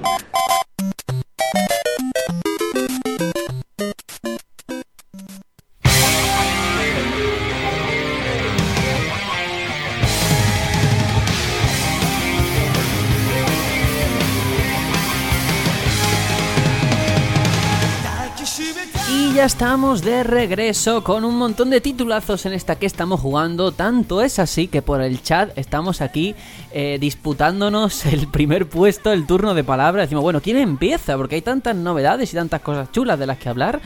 Pues yo creo que lo justo y lo apropiado es que empiece esta semana. Juanjo, te toca. Oh, es para mí un orgullo y una satisfacción. Ay, No, ay. en serio, en serio. Bueno, este, la verdad es que este Black Friday ha sido muy prolífico para mí. Eh, he pillado muchas cosillas. Voy a ir haciendo un pequeño resumen por si alguien le quiere saber, por curiosidad que me he pillado. Para One he pillado Fallout 3 para 360, que es retrocompatible y tal. Y el DLC, eh, bueno, el Season Pass de Dark Souls 3, que, que no lo, no lo no, no tenía el DLC, tenía el juego base nada más. Entonces por 10 euros he pillado eh, los dos DLC que están a un precio bastante bien. Normalmente están a 15 euros cada uno. Y por 10 euros tengo los dos. Después, para PC, poquita cosa es muy barata, pero son dos cositas que quería tener. Me he pillado porque tiene una deuda pendiente con Half-Life. Y por 0.99 me parecía vergonzoso no tener ese juego. Entonces por 0.99 en Steam, Half-Life. Y además he jugado un par de horitas muy bien, las cosas como son. Me he llevado una sorpresa. Porque uno, como ¿no? eran- el 1, el 1, además el original, la versión no la esta Black Mesa. La Black Mesa, vez mm. No, la original original. La del Surce 1. Eh, exacto, exacto. Y la verdad es que me, me ha, me ha sorprendido, sobre todo por la optimización. Tiene su resolución a 1920 x 1080, más o menos las voces están bien, fallan los gráficos evidentemente, pero el juego es jugable, está, está, está bien. También he pillado Dishonored, porque jugué el 2 y me gustó, y ahora el, el 1 tengo que probarlo y estaba por 2 euros y pico. O sea, es que por ese precio había que comprarlo, era obligatorio prácticamente. Y después, en físico, esto todo era digital, en físico, tres, por, por el precio de un juego de AAA me he llevado tres. Tres al final. Todo esto en precios de, de una conocida cadena de videojuegos en España. No voy a hacer publicidad hasta que no nos ¿Cuál paguen. será? No lo sé, no lo sé. Que paguen, si quiere, si, si quiere que la nombremos. Por un lado he pillado Resident Evil 7 por 20 euros Ay, para, ay. para PC. Hasta que no va a bajar a 20 euros no me lo he comprado. Lo mismo para Final Fantasy XV para Play 4, Ahí, otros ahí. 20 euros. Que era una deuda que tenía pendiente, Sergio lo sabe. Se lo dije que me lo compraría. Y hasta que no estaba a 20 pavos no me lo he comprado. un, año, un año después. Y este juego que es el que voy a traer aquí, a este aquí estamos jugando, que es el, tal vez que para mí es el, el que más ganas le tenía y el más, porque por 30 euros, Wolfenstein 2 de New Colossus, en su edición Welcome to America, con su cajita de cartón, ya sabéis cómo soy para todas estas pijadas físicas, su cajita de cartón, con un magazine, que eso es para leerlo, lo digo en serio, el magazine es para leer la publicidad nazi, te parte de risa. ¿Viene en español? Sí, sí, sí, por supuesto. Es Muy que bien, te- muy bien. está muy guapo, con su buen, bien hecho, su tapadura y tal. Eh, y un tarjetero, así para meter la tarjeta de crédito y eso personalizada de Blaskovich. Y un DLC, ¿vale? Todo esto por un juego por 30 euros que salió hace dos semanas, ¿puede ser? O poco más. Finales de octubre. Es- salió a la misma y- vez que el Mario, Sí. eh, ¿sabes? Es decir, salió hace nada y ya está por 30 euros la edición, está súper guay. Así que no podía dejarla pasar y, y me la pillé. Y nada, pues ya lo he dicho, el juego hecho por Machine Games para Bethesda hace nada, la versión de PC, la que, la que estoy jugando. Llevaré unas 10 horitas, no, no, no he podido jugar mucho más porque tampoco es que hace muy poco que lo tengo. Y básicamente continúa la historia de Blazkowicz eh, donde la dejó en The New Order. Y no spoileo nada más sobre la trama. Para el que para el que la haya jugado, pues ya sabe por dónde va la cosa. Y el que no, hay un pequeño vídeo resumen de lo anterior que, que te puedes verlo si, si quieres ver la historia. Tampoco es muy compleja la historia de los de los Wolfenstein. Esto es matar nazis, básicamente. Va lo que va. Eh, exacto, va- aquí vamos a lo que vamos. Y bueno, es un shooter de perfil, que- y quería decir perfil intermedio, porque para mí hay dos tipos de shooters muy marcados, ¿no? Que son los tipo Doom, matar, matar, matar y ¿para qué quieres más? Matar. Y después están los tipos así, Dishonor o Prey, que son estos que son más de varios caminos. eh, Más calmados, ¿no? Exacto, que tú tienes que ir buscando cosas, mundos más abiertos, eh, un poco más de, no sé cómo decirlo, que necesitas pensar más las cosas, ¿no? Al final es más estratégico, podría ser la palabra. Y bueno, tiene sus partes de sigilo, por eso digo que es intermedio, porque tú puedes coger y, no sé si lo sabéis, Blazkowicz tiene un hacha, y cuando vas por detrás del enemigo, pues puedes matarlo de una manera silenciosa, le pegas un hachazo en la corva, en la, la parte de atrás de la pierna, lo tiras al suelo, hachazo a la garganta y muerto. Y entonces pues tienes tu parte de sigilo y después pues te puedes cargar a tres o cuatro enemigos así, pero al final siempre tienes que liarte a tiro en plan como Dios manda, eh, como mandan los cánones, sangre a borbotones. Y esa parte está muy bien hecha. El juego es muy divertido, muy ágil, muy tripediante, muy, muy matar porque mola, ¿vale? Eh, así de simple. No llega al nivel de Doom, pero está, está por ahí, por ahí. Y después eh, tiene cosas muy interesantes en forma de gameplay, porque Doom, por ejemplo, es matar sin, sin pensar más que disparar. Pero aquí, pues, por ejemplo, tiene un poquito más de estrategia porque está la figura del oficial, que es un, un, un enemigo el cual, si no te lo cargas, no paran de venir enemigos que llaman. El oficial siempre está llamando a, a sus compis, entonces al final o te lo cargas o no para, no para de estar matando gente. Después también tengo que decir que el arsenal de armas es corto, es corto pero intenso, ¿vale? Porque, porque las armas se sienten muy, muy potentes. Pero no hay muchas, ¿no? No pasamos de la típica pistola, típica ametralladora, la pesada. No hay muchísimo arsenal, pero está bastante bien. Y una cosa importante, puedes llevar un arma a cada mano, que te da una capacidad de... Y además armas distintas, ¿de acuerdo? Puedes llevar una pesada en una y otra ligera en la otra. Es decir, que tiene, tiene bastante rollito ahí. Y me gusta mucho el sistema de habilidades porque es automático. Tú no eliges en un árbol de habilidades qué quieres mejorar, sino que tú, por ejemplo, si haces mucho muerte a sigilo, te premian. Cuando hace X muerte a sigilo, le cuesta más a los enemigos verte cuando está en ese modo. Me parece O- muy natural eso, ¿eh? Sí, sí, está muy bien. Eso es Si interesante. Sí, si hacen muchos headshots, pues te van premiando eso. O si mata a mucha gente con arma pesada, o mata de manera, o, o- o te carga, o en- te mete en sitio de una manera concreta. Todo eso te lo van premiando. Y eso, la verdad, mola porque realmente están premiando eh, tu sistema de juego. No como tú quieres llegar a jugar, sino como tú juegas realmente. Está muy bien eso, a mí la verdad es que me gusta mucho. Tiene una parte narrativa, y esto, quien vaya buscando un Doom no le gustará. Porque claro, esos momentos en los que tú ves a ese Blazkowicz siendo persona, pues no es como en Doom, que para el que no haya jugado Doom, Doom hay un momento nada más empezar, en la, en la demo se ve, en la que se pone la máquina ahí hablarte de tenemos que acabar con... él", y el personaje le pega un puñetazo y acaba con ella. Es decir, no te interesa el argumento para nada. Aquí sí, aquí tienes tu historia, aquí ves un, hilo de- del personaje, un, unos intereses, unos anhelos. Pues ya sabemos, esto el juego va de la invasión de los nazis de América y todo esto es la, la rebelión, ¿no? La revuelta. Que se hace, no voy a decir ni por ni cómo ni nada. Me voy a callar. Iba a decirlo, pero me voy a callar. De todas formas, a ver, la, la gracia de, de estos juegos, porque yo entiendo que el que nunca haya jugado un Wolfenstein dirá, guau, otra vez los nazis, otra vez el mismo rollo de siempre. La gracia es que es un what if, ¿no? Es qué ocurriría si hubieran ganado la Segunda Guerra Mundial. Y a partir de ahí, para mí, lo más relevante, y te quiero preguntar si sigue aquí en esta secuela, es el plantel de personajes. Porque eh, tienen mucho carisma, mucha identidad, al menos en The New Order. O sea, yo me acuerdo no. eh, la, la villana, que era la doctora esa nazi, bueno, el, el plantel de equipo protagonista, en fin, había gente muy guay ahí. No puedo decir nada, Sergio. No quiero Pero es bueno, nada. pero es bueno o no? Es bueno, es Vale. bueno. A mí me está gustando, ¿vale? Quiero decir, eh, No puedo, es que no quiero decir nada, tío, porque si digo cosas. Bueno, mm, vale, vale. La cago y no quiero joderle a nadie la Vale. experiencia. La experiencia está muy bien para que haya jugado lo anterior y cuando llegue a esto, pues hay cosas que molan, cosas que gustarán más o menos, pero yo no quiero ser el que las diga, ¿de acuerdo? Pero yo puedo decir que está bastante bien para mi gusto. La narrativa está bien llevada dentro de lo que es un tipo de juego como este, que es mm, la manera más descarnada de matar, Sí. porque aquí es sin dolor, sangre va a ver por botones. Y esto, aquí hay mucha acción pura y dura. Es decir, esto no es ni, ni, ni Dishonor ni Prey, con todo lo que yo ya he dicho, que hay su parte de sigilo. No llega a eso ni, ni por asomo, ¿vale? Después tenemos kits de mejoras de armas, como si- silenciadores, mirillas.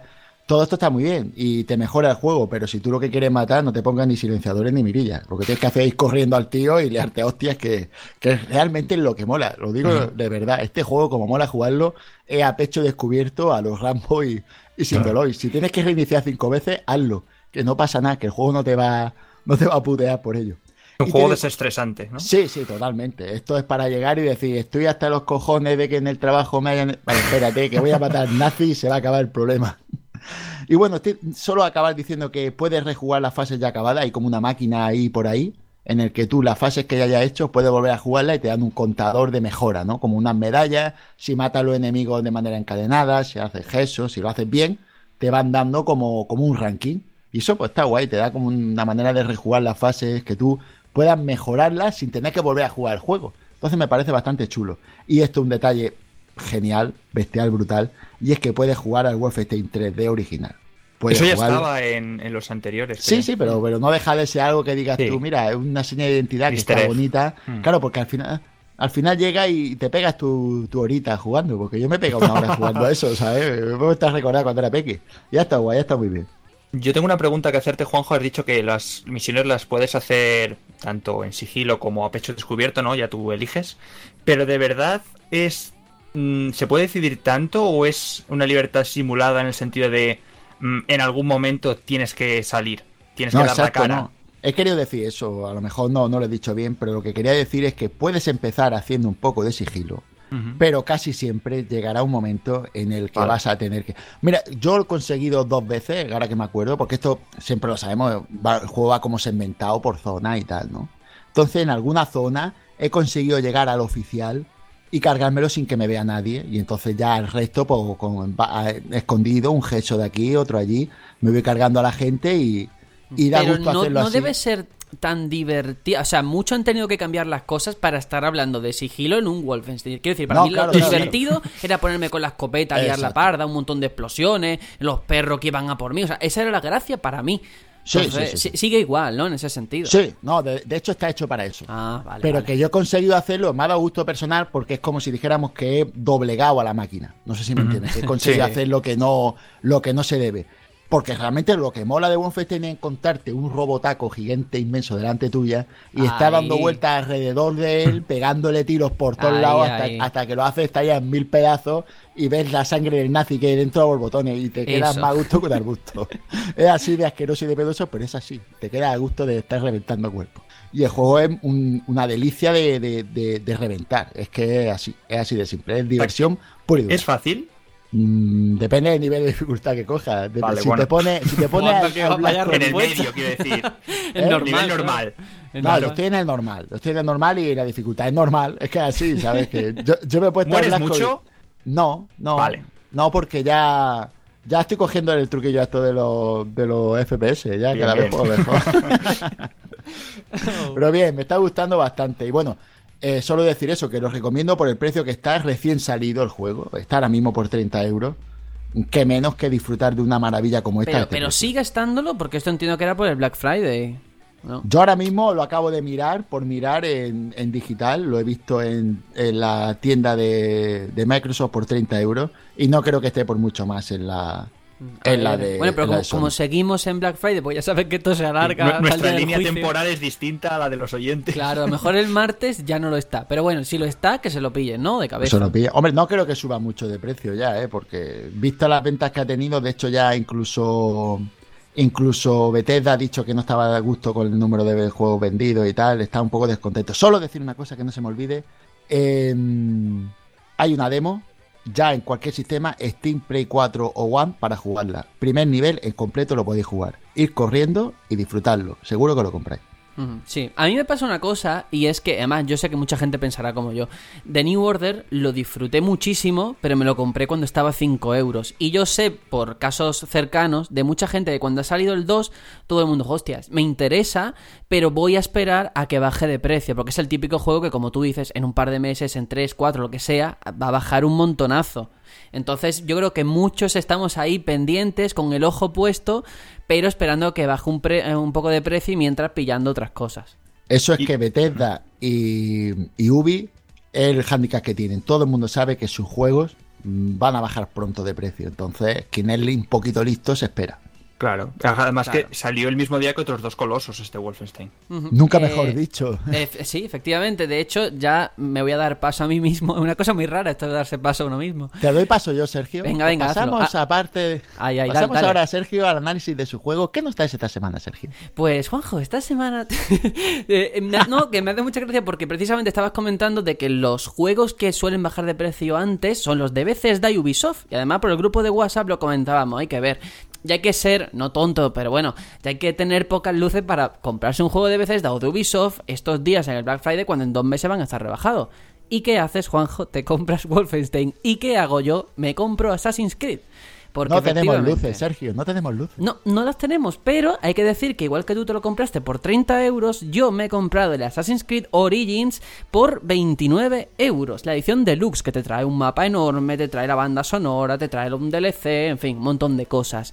Eh, el juego está por 40 euros, o estaba, vamos a dejarlo ahí, por esto de- de- del Black Friday, y tenía 10 euros guardado y digo, pues ya está, este es mi Black Friday particular, y me lo he comprado. Eh, quiero poner en antecedentes, llevo 10 horas jugada, lo cual en dos días me parece una burrada. O sea, creo que nada más que me, me había pasado algo así este año con Breath of the Wild, imaginaos. Eso que- solo está a nivel. Uh, eso sí. solo está a nivel normal de editor. Editor 10 Sí, horas sí. en dos días es poca cosa. Eso Sí, es, puede vamos. Pero para mí es bastante. Y yo debo decir, como, como contexto, que yo el último Assassin's Creed que jugué fue el Revelation. El Revelation, pero que yo dije, buah, esto hace ya mucho tiempo, pero lo he mirado y es en 2011. O sea que tampoco hace tanto, pero como sacan uno al año. Ahí fue cuando yo ya dije, no puedo seguir el, el ritmo que tiene Ubisoft. O sea, no puedo al todos los años que 60 jugué. euros. Yo el Mm. último que jugué fue al Prince of Persia, las arenas del tiempo, tío. Ah, muy bien, muy bien. Bueno, ¿qué pasa? Eh, que ha habido muchos cambios desde ese Revelation hasta llegar a este Origins. Y yo, si tuvieras que hacer una comparativa y explicarle a la gente qué valor o cómo influye en la saga este Origins, yo le diría que es como el salto del 1 al 2. Yo diría que incluso más. O sea, imaginaos la importancia, eh, el punto de inflexión que marca este Origins. Eh, ¿Qué deciros? O sea, estamos en, Egipto, que es una ambientación envidiable que muchos pedíamos que se hiciese ahí.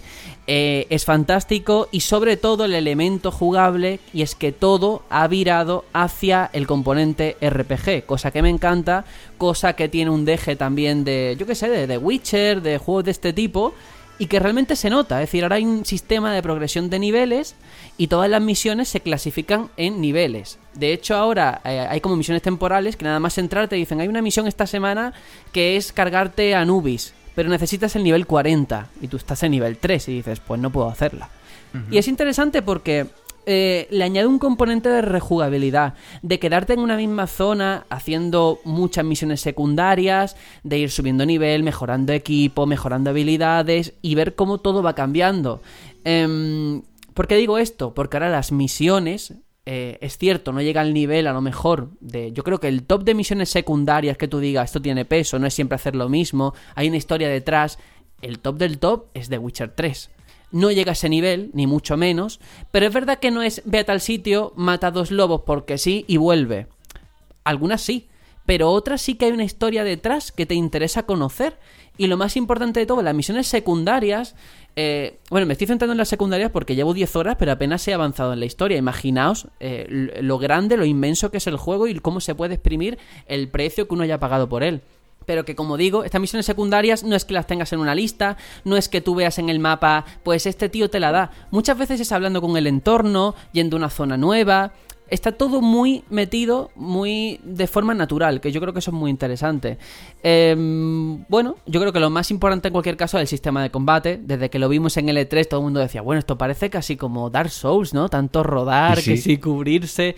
No es Dark Souls, no es un combate tan profundo, tan complejo. Es cierto que hay una mejora evidente respecto a los anteriores Assassin's Creed, pero eso no era difícil. Porque a mí siempre me ha parecido un poco como los Arkham, como los Batman, ¿no? Un botón de contraataque, un botón para atacar y, ya está. La fórmula no había variado mucho.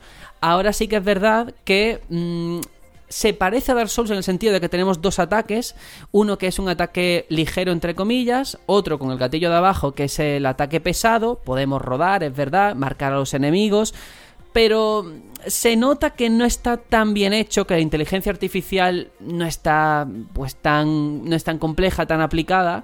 Pero bueno, yo creo que es un combate satisfactorio, que te dan ganas de, probar cosas. Sergio, ¿le, pasa un poco como al combate del Zelda Breath of the Wild?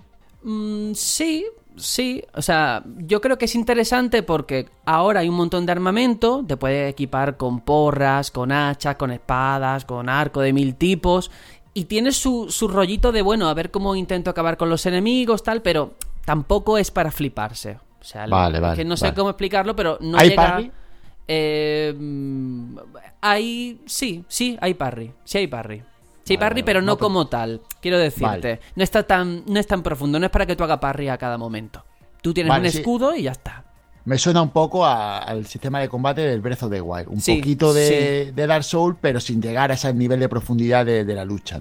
Ahí estamos. Luego entra en juego también las ramas de habilidades con todo esto del componente RPG, que tú puedes decidir si inclinarte más hacia los arcos, quizás hacia eh, la supervivencia, el instinto. Y de hecho hay una habilidad muy eh, Breath of the Wild que tú puedes parar el tiempo en el aire y eh, con tu mm. arco tirar una flecha. Eso es una habilidad que te puedes desbloquear y está muy chulo. Yo creo que al final lo que han conseguido es que te interese lo que ocurre en el juego, porque para mí Assassin's Creed hasta ahora había sido como las películas de Woody Allen, lo he comentado muchas veces, es una postal en movimiento. Tú ves una película de Woody Allen y tú dices, hostia, París, qué bonita es, hostia, Barcelona, es maravillosa. Y aquí en los juegos igual, tú ibas por Florencia, vale, veías a Da Vinci, veías a Menganito, pero era solamente para recrearte un poco en el entorno, ver la arquitectura y ya está. Y aquí sí que le han dado suficiente mm, interés para que tú digas, hostia, es que es, además de, que es precioso, porque es un juego precioso y su modo foto lo exprimes muchísimo, es épico. La palabra es épico yo estoy deseando ir a un campamento de enemigos para matarlos porque sí. O sea, realmente la historia ni siquiera la estoy siguiendo. O sea, no, me preguntéis por el argumento, porque la realidad es que en 10 horas tampoco le he dado tanto el argumento. Me he querido perder en sus calles, perder en sus misiones secundarias, seguir mejorando equipo. Y todo eso a mí me, llena mucho. Y yo creo que es, es, muy interesante. O sea, es un juego en el que realmente aprovechas las 60 horas que estoy seguro que le voy a echar, porque es un juego, ya digo, muy extenso, muy amplio. Em, y satisfactorio por eso, porque es el típico juego que tú te pones, te pones tus cascos con tu música y, a perderte por Egipto y ya está. Y, a mí me encanta. Una preguntilla, Sergio. En, el tema de. Porque a mí los juegos de mundo abierto de, de Ubi siempre me pasa más o menos lo mismo. Y es que me marea mucho el hecho de que en el mapa haya muchos iconos. ¿Este juego es así también? Pues eh, hay, hay iconos, las cosas como son. Pero es cierto que no te pierdes, o sea, está muy bien puesto porque mm, digamos que tú, el, el HUD, no tienes mapa mundi, no tienes un mapa chiquitito ni nada. Tienes, digamos, como arriba una línea que te marca... Tipo Skyrim, ¿no? Tipo Skyrim, ahí estamos, esa es la referencia. Tipo Skyrim, por lo cual tampoco molesta mucho y si necesitas más detalle, pues sí que le das al botón de en medio, te abre el mapa grande y ya pues tú te ubicas un poco. Pero yo no me he sentido estresado. Quiero decir, yo sé que tengo un montón de cosas que hacer por su mundo, pero yo voy a mi ritmo. Yo me, yo me, marco mi misión que pone secundaria de nivel 13, me la hago, luego me hago la de nivel 15 y digo, vale, ahora puedo hacer la principal que necesitaba nivel 20. Entonces yo me lo estoy tomando con calma, mi rollo y ya está. Cosa importante decir, em, bueno, aparte de que, ya digo, la equipación está muy conseguido, que puedas cambiar un montón de partes del personaje, em, lo típico de los juegos donde hay crafteo, que hay objetos que son legendarios, otros que son raros, con su propio color, ¿no? Lo típico de que te sale púrpura, te sale azul. Em, por supuesto, puedes cazar enemigos. Aparte de todo eso, el doblaje, señores. Yo he estado jugando en inglés y en español. ¿Por qué? El doblaje en español, que parece que empieza a volverse una tónica general, te lo tienes que bajar. Ocupa casi 2 gigas. eh, a mí esto me parece una putada. Pero al margen de eso, yo que últimamente mi internet va fatal, si no tienes internet, el juego se te pone en inglés, aunque tengas el parche. What? Sí, o al menos a mí me ocurre que por defecto te lo pone. Entonces a veces he jugado en español, otras veces en inglés cuando no tenía internet y bueno, puedo decir que el doblaje en inglés está muy conseguido, los acentos, eh, todo en general y en español es pff, terrible, no me gusta nada, ¿eh? Nada. Y, y una pregunta, cuando se te baja, cuando no tienes internet y no puedes oír el castellano, los subtítulos están en castellano, ¿no? ¿O no? Sí, sí, sí, sí, los subtítulos sí. Pero es cierto que el juego tiene pantallas de carga mm, muy generosas, o sea, bastante amplias, ¿eh? Con eso de que se tiene que conectar a los servidores del Ubisoft Club y todo el rollo, es bastante tedioso. De hecho, muchas veces yo he optado por dejar la consola suspendida y no apagarla por no tener que comérmelo todo otra vez, ¿eh? O sea, hay punto negativo y luego también me gustaría hacer una curiosidad y es que hemos hablado muchas veces de los micropagos. Este Assassin's Creed tiene micropagos, pero por absolutamente todo, ¿eh? Porque si quieres subir de nivel, pagas. Que quieres una espada con fosforitos, pagas. Que quieres un caballo que corre igual, pero que tiene un piercing en la oreja, pagas. Pero no molesta, o sea, no es intrusivo. Es una pestaña del menú que tú entras y si quieres no entras y no te hace falta. De hecho, han salido los datos de estadísticas de la noticia de la que hablábamos antes, de los micropagos, en los free to play y tal. En el caso de juegos de pago como este Assassin's Creed, no ha repercutido casi nada, porque la gente pasa de ellos y están Claro, ahí. ser campaña. Hmm. Claro.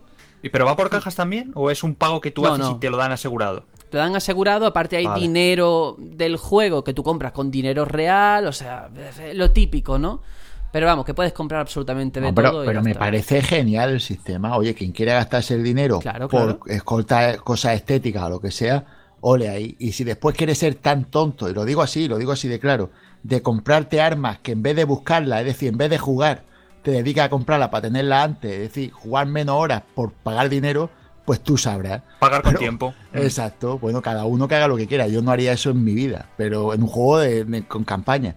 Pero que ahí está la opción. O- lo que no veo bien es lo de que tú tengas que pagar por. Pero bueno, no vamos a volver a otra vez al tema. Yo solo tengo una pregunta que hacerte, Sergio. Eh, ¿Este juego tiene multijugador?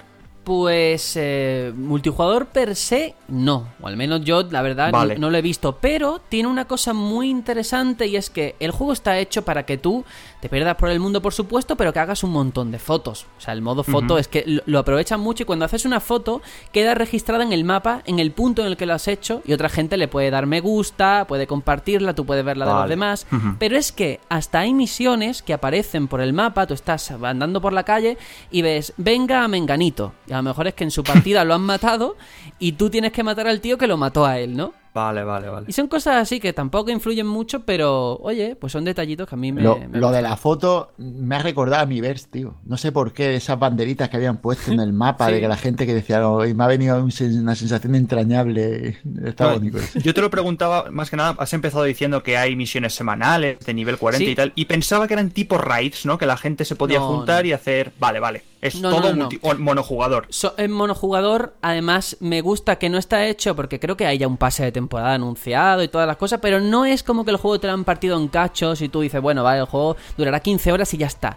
No, o sea, toda la semana meten misiones, meten jefes finales nuevos, en plan, eh, fuera de la historia principal, obviamente, eh, para que tú sigas jugando, para que sigas eh, metiéndote en la partida. Y yo creo que eso es un esfuerzo de Ubisoft de decir, oye, vamos a hacer las cosas de otra manera. Que no se nos note tanto que queremos sacarle el dinero a la gente, ¿no? Y que si se lo sacamos sea porque hay motivos de peso detrás. Y a mí es un juego en el que de verdad yo estoy encantado porque me estoy perdiendo en su mundo y sé que me quedan muchísimas más horas por perderme. De hecho, ya os hablaré otro día, otra semana, cuando siga jugando, de qué tal la historia, porque a día de hoy reconozco que es que, a ver, a mí es que la historia de los Assassin's Creed, y hay gente que se ofenderá, pero me da un poquito igual. Para mí al final es el pretexto para visitar ciudades, para hacer un poco el indio por ahí y ya está. Y es que a mí así es como yo lo disfruto, otra gente lo disfrutará de otra manera y, es totalmente respetable. Pero claro, entonces a nivel de argumento puedes salir de hecho del Animus en cualquier momento que tú quieras y volver a entrar, pero claro, yo digo, ¿para qué voy a salir? Si es que a mí la historia del presente es que me da igual. Si yo lo que quiero es hacer el cabra por ahí. Esta se la han cargado completamente, la del presente. No Sí. sé cómo lo van a solucionar eso. Pues fíjate, Pero, y nada, simplemente eh, se me iba hasta olvidar lo más obvio, pero por- precisamente porque lo damos por hecho. La escalada en este juego eh, es que está a un nivel superior, que es algo que damos ya, por supuesto, en un Assassin's Creed, pero es que yo me acuerdo antiguamente que un edificio, para escalarlo, tenías que ir por donde tú veías que había una parte sombreada, alguna, alguna piedrecita, ¿no? Que te marcaban. Ahora es que el personaje se sube a todo, incluso una ramita de un árbol, todo lo puede escalar. Y es que eso da un gustazo. Sí, sí, eh, igual, ¿eh? Y da un gustazo impresionante. Pues ahí tiene mucho ganado, ¿eh? Ahí me está cogiendo a mí. Ya le pone una parabela a ese tío y nago egipcio. Pero ¿hay estamina en el juego para combatir, No, para no, escalar no. y todas esas cosas? No, no, no, no. Vale. No, no, no. De hecho, al final. Ah, Dios. Claro. Encima, encima ilimitado, ya no te quiero ni contar. De hecho, lo, lo del sistema de combate, quizás ese es, ahora que lo estoy reflexionando, puede ser eso lo que le resta un poquito de profundidad. Que al final es simplemente hacerte con el timing. Decir, oye, pues dos ataques pesados seguidos no puedo hacer porque de uno al otro el enemigo me va a atacar, ¿no? Y al final es saberte los patrones y falta un poquito de ese rollito de decir, oye, a ver si hay más combos y más cositas. Pero es un juegazo de verdad. Quien eh, hace tiempo que se desenganchase como yo de la saga, creo que es el juego idóneo para volver a meterse. Que incluso si nunca has jugado a ninguno anterior, hay eh, fragmentos de vídeos, resúmenes y cosas para tú enterarte pues de quién eran los personajes de los juegos anteriores. Así que vamos, Pues tío, fantástico. has dicho eso de la estamina y me molaría un montón que lo incluyeran al menos como si fuera un nivel de dificultad. Estaba pensando, tío, podían poner un nivel de dificultad donde hubiera estamina para los combates y para la escalada y eso. Pues sí. Estaría genial, tío, que hicieran eso. Estaría muy guay. Bueno, pues aquí lo dejamos y por supuesto queda Aitor a ver qué juego has elegido esta semana. Pues uno así muy cortito para, para acabar. Un juego además inesperado porque es que es justamente hoy que me he enterado de que estaba disponible. Eh, se trata de Monument Valley 2 y de verdad que el 1 me encantó. Lo probé hace cosa de dos años o una cosa así, creo recordar. Y vamos, es que entra por los ojos, el apartado visual, el diseño que tiene es espectacular, ¿no? Y, y sabía que había salido para, para, para iOS, pero sabía que en Android tardaría un tiempo en, salir, no sé si por alguna especie exclusiva temporal o alguna cosa así. Y hoy justo me he enterado de que ya estaba disponible, ¿no? Entonces he cogido y dicho, esto, vamos, es eh, compra asegurada porque sé que me va a gustar. Y, ¿Y qué ofrece este Monument Valley 2? Pues más, más, más mapas, eh, más situaciones, más puzzles. Eh, en esta ocasión controlamos a, un personaje, un personaje que se llama Ro, eh, el cual pues vamos marcando, ¿no? Vamos pulsando donde quiere que, se va moviendo, ¿no? Y tenemos que resolver los puzzles que nos, que nos va ofreciendo el juego, jugando como en la primera entrega con la perspectiva, ¿no? Tenemos que ir pues eh, girando manivelas eh, para mover los puentes, ir moviendo ciertos elementos mm, geométricos del escenario para ir avanzando por puertas y alcanzar ciertos puntos. Y la verdad es que es, es espectacular. El juego sí que es verdad que se le puede achacar de que es corto para lo que al final pagas, pero yo creo que las horas en que los estás jugando las disfrutas al máximo. Pero esto Eh, totalmente continuista respecto al primero, en fórmula y tal. La fórmula es la misma. Mm. eh, sí que es verdad que aquí, desde un primer momento, controlamos tanto a este personaje llamado Ro como a su hija. Eh, tenemos dos personajes en pantalla, aunque eh, de momento, por lo que llevo jugado, eh, tú solamente controlas a, a la madre, por así decirlo, y la hija como que te, mm, mm, te simula el movimiento, ¿no? Si tú te mueves para la derecha, la hija que a lo mejor está al otro lado de, de- la callejuela donde estés, también se mueve para, para esa misma dirección, ¿no? Entonces tienes que ir jugando de que eh, tú vayas avanzando, pero tu hija también por su propio recorrido, ¿no? Esas son algunas cosillas que, que he ido viendo así novedosas respecto a la, a la primera parte. En cuanto a lo demás, es que si te gustó el primero, te va a gustar este, porque eh, el diseño tan minimalista, eh, la historia es un poco críptica, no, no, no te enteras mucho. O sea, la historia más bien la cuentas, te la cuenta viendo, viendo lo que pasa. No, no es algo, no hay ningún guion ni nada, es todo muy, ya digo, muy minimalista. Eh, es un juego con, con un gusto tremendo y de verdad que de lo del mercado móvil es de lo poquito que, que- que me llama. ¿Y ¿Ha- cuánto ¿Has vale? dicho el precio? Eso. Pues mira, lo, lo he estado mirando porque esto he visto, digo, a ver si cuesta lo mismo en, en Apple Store que en, que en Android. Y no, me ha sorprendido, la verdad. En, en Google Play cuesta 5 euros y medio. Y en la Apple Store cuesta la mitad, prácticamente, 2,3 euros. No entiendo muy bien cómo es que cuesta menos en la, en la de... Penalizan. Está muy mal lo que hacen, ¿eh? porque penalizan al que compra co- por los juegos que se piratean. Es la, la técnica esa que hay, como lo de poner de nubo, y al final, en- en- como en, en Apple se compra más, lo pone más barato para Más que la gente lo compre. claro. Y aquí, como da igual a que lo pongas, que lo van a piratear un montón de personas, quien no lo piratea va a pagar lo que le cobre. Ese es el problema de, de estas políticas de pirateo y todo eso. El problema, claro, yo lo que le achaca mucha gente a este juego es, claro, eh, pongámonos en el caso de Android, ¿no? La versión más cara, de 5 euros y medio que está ahora. Eh, el juego, yo por la experiencia que tengo del primero, en dos horas y media, tres horas te lo pasas. Tres horas, 5 euros, ahí ya cada uno que decida, ¿no? Pero yo digo que eh, el tiempo que te dura es efímero, pero lo disfrutas una barbaridad porque es que esa gente se merece todo y más. Eh, a nivel de diseño es la leche. Y a nivel de puzzles, eh, también, cómo juega con los elementos. Ahora han añadido también una cosa que juegas con las luces para unas plantas que van floreciendo si tienen luz y si están en la oscuridad como que empequeñecen.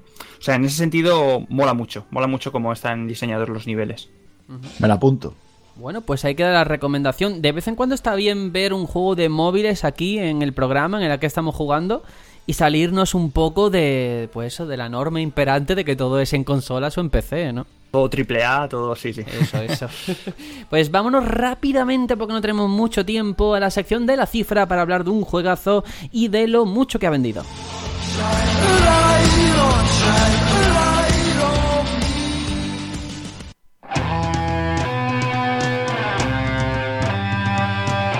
La cifra.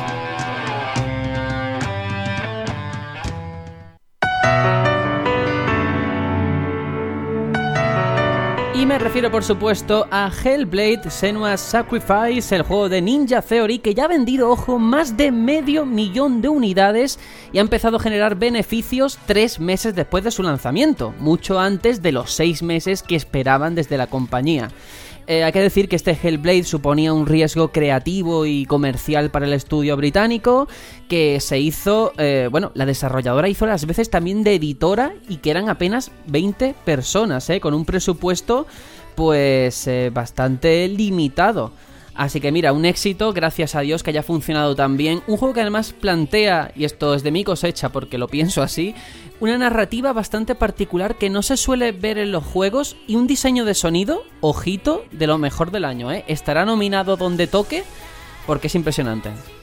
Sí, lo, lo interesante es las declaraciones que han hecho de que los costes que han, que han sacado, lo que le ha costado el juego, se ha conseguido cubrir con lo que han ganado de, por las ventas. Entonces, pues es interesante ver cómo hay modelos de negocio, y, más en estos tiempos en los que estamos viendo el tema de los bosses, de precio, de tal. Sí, Juanjo, pero yo no sería tan positivo. Quiero decir, para la gente que a lo mejor no entienda nada de esto, que este juego haya empezado a ser rentable tres meses después de su lanzamiento, es que hay estudios que no tienen para subsistir tres meses.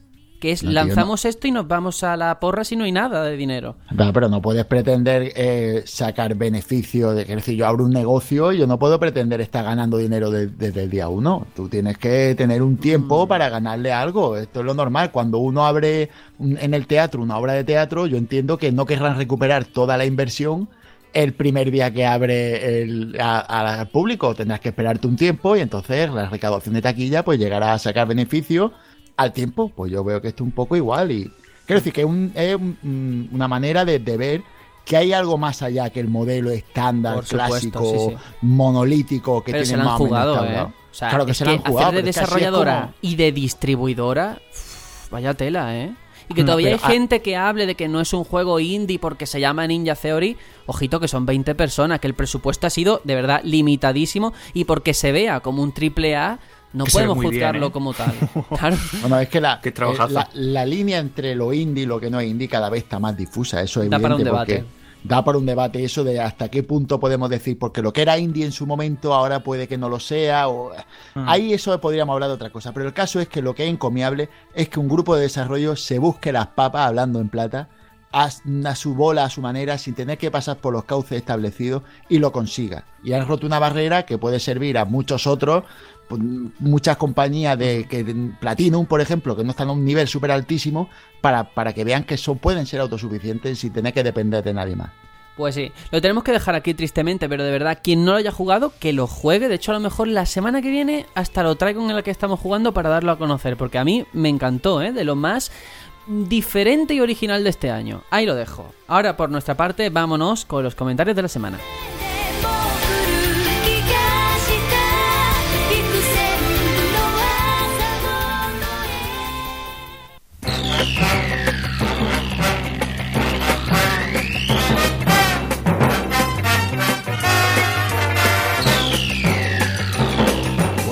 Bueno, esta vez sí tenemos la música de Mazinger Z, que sé que la estabais echando de menos después de la semana pasada.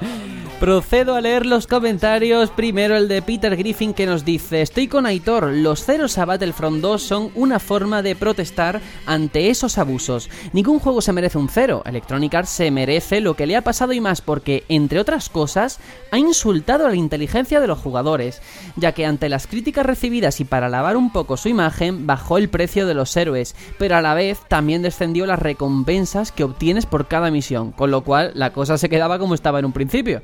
Por último, me habría gustado que hubieseis hablado del informe sobre la piratería que la Unión Europea mandó a hacer y que ocultó porque no le gustaron las conclusiones a las que llegaba. Me parece un tema muy interesante y del que no se ha hecho eco ningún medio especializado que se supone que están para informarnos. De vergüenza.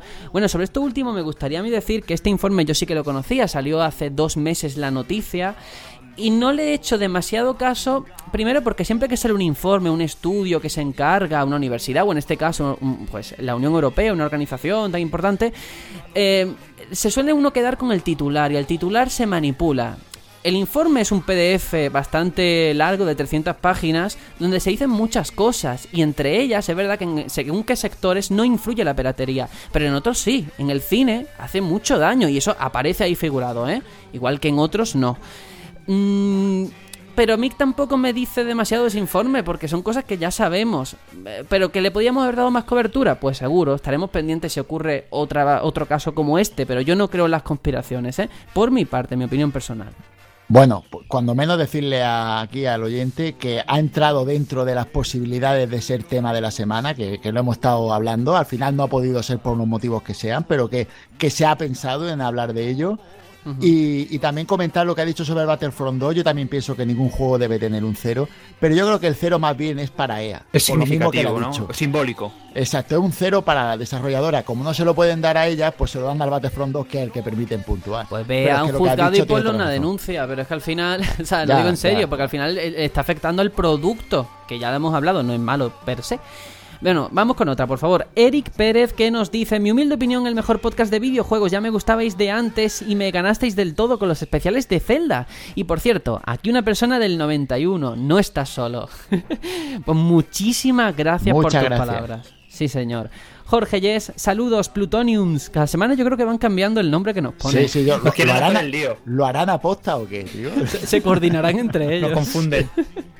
Dice, en mi opinión, todo el tema de los micropagos se nos estaba yendo de las manos y lo que ha pasado con Electronic Arts me parece un justo escarmiento. La avaricia rompe el saco. Micropagos para skins, trajes y cosas estéticas, vale, sin problemas. Pero cosas que afecten al gameplay, no. Un juego ha de ser justo y equilibrado. Y me habéis tocado mi corazoncito video friki con el Alex Kidd. Fue mi primer juego de mi primera videoconsola. Y deciros que sí que tenía continúes. Con truco, pulsando arriba y el botón 2 repetidas veces. Aunque costaban 400 monedas, si no recuerdo mal. Gracias por vuestro podcast. Pues muy interesante aquí lo que comenta el compañero. ¿eh? Yo creo que lo del micropago al final, yo creo que todos estamos de acuerdo en esa opinión generalizada de que depende de cómo se haga, si es para algo estético o si es para algo jugable, ¿no? No, no, no. Lo interesante es lo del truco del Alex Kidd, tío. Que, que vamos, lo voy a usar en cuanto pueda. Pues ya sabes, ahí está. Es Rocker, gran programa. El tema de las microtransacciones es extenso, pero el debate ha sido interesante. Eh, ¿Cuándo podrían ver el tema de la piratería? Aunque dure 6 horas, sería interesante. Por cierto, ¿cómo se llama el juego de Tony? Que cada vez que lo busco no lo encuentro. Y no olvidéis lo de Spotify. Por partes, lo de Tony, el juego se llama About Elise. Mm, sobre Elisa, ¿no? En español, o acerca de Eh, sí, Elisa. Elise, Elise sería Elise. L-I. Elise. L-I-S. Ahí está. E, ¿Vale? Y después, eso, lo de Spotify, bueno, lo tenemos ahí pendiente, Ahí ¿no? sigue. Sergio, todavía. Y el tema de la Yo- piratería como debate, que ¿cómo lo veis? Pues primero, yo quiero que para hacer un debate de la piratería esté Tony, porque me interesa mucho que esté un developer aquí para hablar del Mm. tema. Eso para mí es fundamental, por tener una opinión que le afecta directamente desde el otro lado, porque aquí todos somos usuarios y ninguno es desarrollador, para ver cómo le afecta, ¿no? Porque él está en el mundillo. Y después que tendríamos que verlo de una manera seria, profunda y porque esto no es algo porque aquí es muy fácil tirarse a lo fácil. Es un tema peliagudo, ¿eh? Exacto, es muy, Muy delicado. Y después, ¿qué es piratería? ¿Qué no es piratería? ¿Qué consideramos piratería? Ahí, aquí hay mucho que hablar. Sí, sí, sí. Bueno, pero eh, para eso están los debates. Yo creo que sí que es interesante. Jeff JP dice, hola chicos, interesante programa. Sería un honor que alguno de ustedes escuchen el podcast, eh, el podcast que tenía este chico que se llamaba Otaku Bros, y agradecería cualquier retroalimentación de su parte para mejorar. Con respecto a Electronic Arts, el problema no es el micropago, es hasta dónde han querido llevarlo. Trataron de medir qué tan profundo podían meter el dedo y no obtuvieron el resultado que querían. Pienso que si el juego costara unos 40 o 30 dólares con micropagos, sería un poquito más justo y menos abusivo. Pero bueno, Electronic Arts no puede negar su adicción al dinero. Esto Bueno. dice el compañero. Sí, sí, no, tiene toda la razón. Han metido el dedo hasta el nudillo y se han pasado. Eh, respecto a lo del podcast, decir que yo lo he escuchado, ¿de acuerdo? Esta semana, de hecho, le puse un comentario en el podcast, me ha gustado mucho. Y el asunto es que, que son muy entendidos de anime y yo, pues, la verdad es que me quedé en la época del puño del este del norte, Akira y todo aquello, así que me tengo que poner al día, pero que muy bien, ¿eh? muy bien. La verdad es que me, ha gustado bastante y le animo a seguir, que, que mola mucho ver gente que sigue aquí con, con el tema del podcasting y tal, está todo genial. Eso, eso. Freddy Matrix dice, hola chicos, parece que Electronic Arts se empeña en ser noticia semana sí y otra también, y ninguna por un buen motivo. En mi caso particular y sin querer coaccionar a nadie, en mi casa no entra un juego en el que haya que pagar para tener el mejor equipo. No hablo de trajes de colores o similares, esto no me parece mal, sino el crear dos tipos de jugador. Hay tantos juegos en el mercado que no voy a ser yo quien alimente un modelo de negocio que poco tiene que ver con el propio videojuego en sí mismo. Ahora se han bajado del burro, pero se ve por dónde van, no solo es Electronic Arts, muchas compañías lo llevan a cabo. La diferencia es que Electronic Arts quiere centrar su modelo de negocio en pay to win y loot boxes, que aprovechen que tarde o temprano ya empieza a haber movimientos, todo esto se va a legislar y se va a acabar el hacer lo que les dé la gana. Al respecto, me parece que Namco Bandai, si no recuerda mal, dice él, ha tenido un problemilla con las recompensas que dan en Dragon Ball Z Dokkan Battle. Ojito que los pueden acusar de estafa. Como digo, hay varias compañías que se lo tienen que hacer mirar. Pues no tengo ni idea de lo que comenta de lo de Dragon Ball. Pues yo ¿eh? sí, Y yo sí. si Coméntalo quieres a ver qué tal. Pues mira, yo estuve, estuve viendo por ahí porque cuando lo leí dije voy a buscar y parece ser que durante una actualización del juego o algo así apareció un documento en el cual, bueno, el caso es que este juego tiene loot boxes y cosas así, ¿no? No sé exactamente qué es lo que tiene, pero el caso es que tiene premios, ¿no? Que te dan de una manera mm, como si fuera cíclica y hay un, había una probabilidad del 0, tanto por ciento de que te tocara algo muy goloso, lo más goloso tal vez, ¿no? Pues no sé, un Gogeta, una cosa de esas, ¿no? Un personaje súper guay. Pues parece ser que en esa filtración durante la actualización o lo que sea, se vio que eso tenía un 0% de probabilidad de que te tocara. 0%. wow, es decir, wow, que por mucho que tú compraras y pagaras, no te iba a tocar. Madre mía. Madre mía. Está muy feo y eso puede que sea Eso es ilegal. una ¿eh? estafa, eso es una estafa. Pues En- ahora me seguiré enterando, investigando, porque me parece un tema muy, muy serio, ¿eh? Y de, de ser cierto, desde luego tendríamos que hablarlo aquí porque es que es, vamos, flipante. Vamos a continuar, en cualquier caso. Julián Muñoz que dice, Splatoon 2 está recibiendo actualizaciones de contenido después de su lanzamiento de forma gratuita y Animal Crossing Pocket Camp es una aplicación gratuita con micropagos, muy poco intrusivos, por cierto. Battlefront 2 es un juego al precio completo diseñado expresamente para que el jugador siga poniéndole pasta después de pagar por su compra. Sinceramente, no veo la relación entre Splatoon y el Star Wars, a no ser que se desee criticar a Nintendo por criticar cual, cual forero resentido de web de videojuegos. Bueno, dejadme responder porque porque eh, todo esto surge, es que al final nosotros aquí hablamos a la nada y como no hay nadie que nos pueda responder en directo, yo entiendo que hay cosas que se pueden malinterpretar o, o no coger. Todos estos ejemplos, el Animal Crossing, el Splatoon, el Battlefront, eran partes de un mismo debate de cómo cada compañía y cada juego afronta su modelo de financiación. No quiere decir ni que Animal Crossing sea mejor que Splatoon, ni que Splatoon sea mejor o peor que otro, y mucho menos aquí criticar a Nintendo por criticar como se sugiere. Yo lo que pasa es que intento siempre ponerme eh, en la piel de, la persona que, está al margen de todo esto y ser objetivo. Es decir, yo muchas veces lo que no quiero es que pecar ni de un lado ni de otro, porque yo no creo en la guerra de consolas ni de marcas. Yo soy muy fan de Splatoon, de hecho me compré Switch por Splatoon 2, así lo digo, porque el Zelda lo podía haber jugado en Wii U. Y que eso, que aquí no hay ni crítica ni nada, que cada juego tiene su modelo de financiación y al final es el jugador el que elige si está bien o está mal. Y ya está, y justicia divina. Bueno, yo te tengo que decir una cosa. Tú te compraste Switch porque me la compré yo. Que la envidia te, Por la la envidia. envidia te corro yo. Me acuerdo Ahí es verdad, joder, me has pillado, tío. Con lo bien que había quedado el discurso. pues nada. Bueno, otro comentario. Alice in Hell que nos dice: Hola familia, vengo a, dar, a daros un tironcito de orejas, ya que se habla mucho de abuelillos últimamente por el podcast. ¿Y qué pasa? y dice, dice ella: ¿Y qué pasa con las abuelillas? Aquí tenéis a una del 85, fan acérrima de vuestro podcast que ya se ha convertido en uno de mi top de mi top 10. Imprescindible para mí, os espero cada semana con mucha ilusión y ahora que soy mami y mi pe que no me deja jugar a nada, me servís de, men- de medicina para el mono que sufro desde hace nueve meses. Ya no me enrollo más, solo felicitaros porque sois súper profesionales, simpáticos y me caéis genial. Por favor, no cambiéis, se os quiere. pues muchas gracias y además Gracias. es, es que es verdad, es que al final nos escuchan muchos tipos de personas y hay que reivindicar a todos. Yo cuando leí la primera vez que, que pone que es del 85, yo creía que era 85 años y me había asustado. Pero Hombre, no, no, no. A mí me encanta porque os digo una cosa. En, en mi época, mm, una mujer, una chica que jugara videojuegos, eso era un unicornio. Y entonces Sí. me parece de, de personalidad y de, de tener, de tenerlo ahí bien puesto esos par de ovarios, el, el estar ahí es reivindicarlo, ¿no? Que habían ahí mujeres que ya estaban dándolo de pecho y dando el callo y me parece una persona, pues eso, a tener muy en cuenta. A mí me gusta pensar que ella cuando estaba embarazada estaba escuchando el podcast y, y el niño ya estaba en el vientre escuchándonos. O la niña. O la niña, claro. Mucho, mucho cuidado esa criatura, la pobre- no, esperemos no haberle creado traumas por ello. Bueno, el último comentario de Bruno Dog que dice un saludo compañeros. En ocasiones eso de más vale tarde que nunca cobra mucho sentido. En mi caso, acabo de iniciarme con la saga Mass Effect jugando a la trilogía de Play 3 y tengo que decir que totalmente enamorado del universo creado por BioWare. Ciertamente ciertas mecánicas de las primeras entregas están algo desfasadas y se hacen algo duras, pero la saga tiene tantos puntos positivos, entre ellos un gran argumento y una ambientación trabajadísima al detalle, que al final acabas perdonando los aspectos negativos. ¿Qué opináis de la saga? Pues yo, eh, está públicamente dicho que el, el verano pasado dije voy a empezar Mass Effect. Lo empecé, pero es que la compatibilidad empecé nunca mejor dicho, incompatibles, de Mass Effect eh, es nefasta. O sea, el juego va fatal, no está optimizado, es un juego que como ya tiene su tiempo.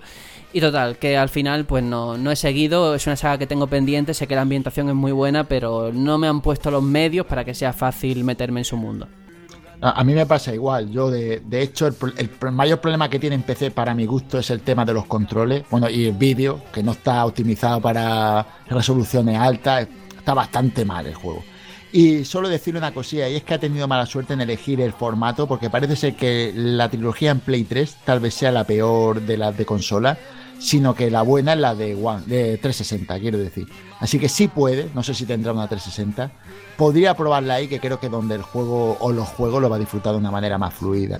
Divertida. Bueno, seguro que en cualquier caso, que sea en uno o en otro, Sí, sí, el sí, juego se- seguirá siendo un juegazo, es verdad que al final... No, de pues- hecho, a mí la gente me habla mal de la versión de Play 3 de Red Dead Redemption, y será verdad, pero yo es la que tengo y la disfruto mucho. Claro, si esto es como hablamos de Doom en Switch, es que no va a 60 FPS, pues ya está, pues ahí está la respuesta. Cada uno juega donde puede, como quiere y ya está. Exacto. Bueno, pues venga, rápidamente pasamos a un me gusta, que nos quedamos sin tiempo.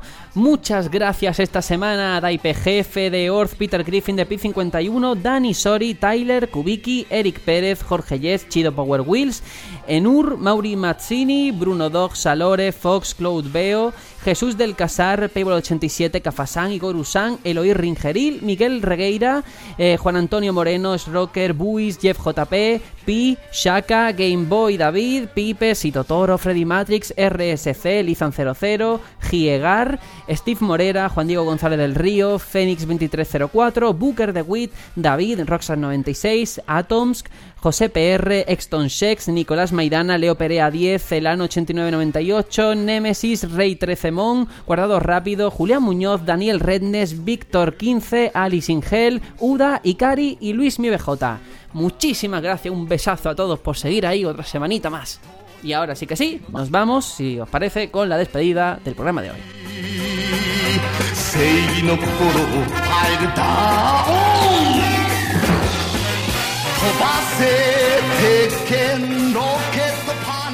Bueno, Aitor, nos despedimos ya hasta la semana que viene. Un programa redondo de duración, dos horitas, después de, esa hora que se nos quedó corta la pasada semana, ¿no? Eso es, pues trasvasamos tiempos, ¿no? Para, para, para cuadrar, ¿no? Y no, no querría yo destrozar esta, esta redondez de tiempo, ¿no? Entonces me, me despido rápidamente y, y nos vemos ya la semana que viene, que ya estaremos en diciembre. Uf, qué, qué- qué- qué rápido pasa el tiempo, ¿no? Ya acabamos el año. Sí, sí. Bueno, ahí está la reflexión. Juanjo, igual nos despedimos hasta diciembre. Sí, sí, ya pues hasta el mes que viene. Ya no- Lo único decir que me encanta cuando lees, tío, la, la lista de, de los, ju- de los compañeros que le han dado a me gusta, porque es como la familia, ¿no? Ves a la gente ya de, de siempre, unos que estaban hace tiempo que no veías que vuelven, otros que son nuevos y te preguntas si volverán. Entonces es como, como que da emoción verte sufrir leyéndolo a todos, pero por otro lado da mucho gusto escuchar a, a- aquí a los miembros de la familia del batallón. Es verdad, porque por ejemplo, Chido Power Wheels, hacía tiempo que yo no lo, no lo Sí, escuchaba, ¿eh? o, no lo veía. o Clo- o Cloud Veo, también hacía tiempo La que no semana pasada Zafirus, que me acuerdo. O sea, es que se nos van quedando los nombres y eso es algo maravilloso. Claro, fantástico. claro, bueno, están los de siempre, Salore, Bruno Dog, son ya gente de la casa, Eso, ¿no? Pero eso. vamos, como mucho otro, como Gente Peter Griffin, selecta. Payball 87, bueno, hay muchos y todos, todos. Es que son gente ya que lo, lo siente uno como propios, tío. Pues sí, nos despedimos en cualquier caso hasta la semana que viene. Esperemos que, que estemos todos eso que hemos nombrado y más todavía. Hasta diciembre y ojito porque dentro de nada eh, volverá ese chiste de todos los años de os veo el año que viene cuando sea 31 de diciembre, que yo lo odio, me parece muy poco original, pero siempre se hace. Así que nada, por nuestra parte, hasta diciembre. Adiós. Chao, chao.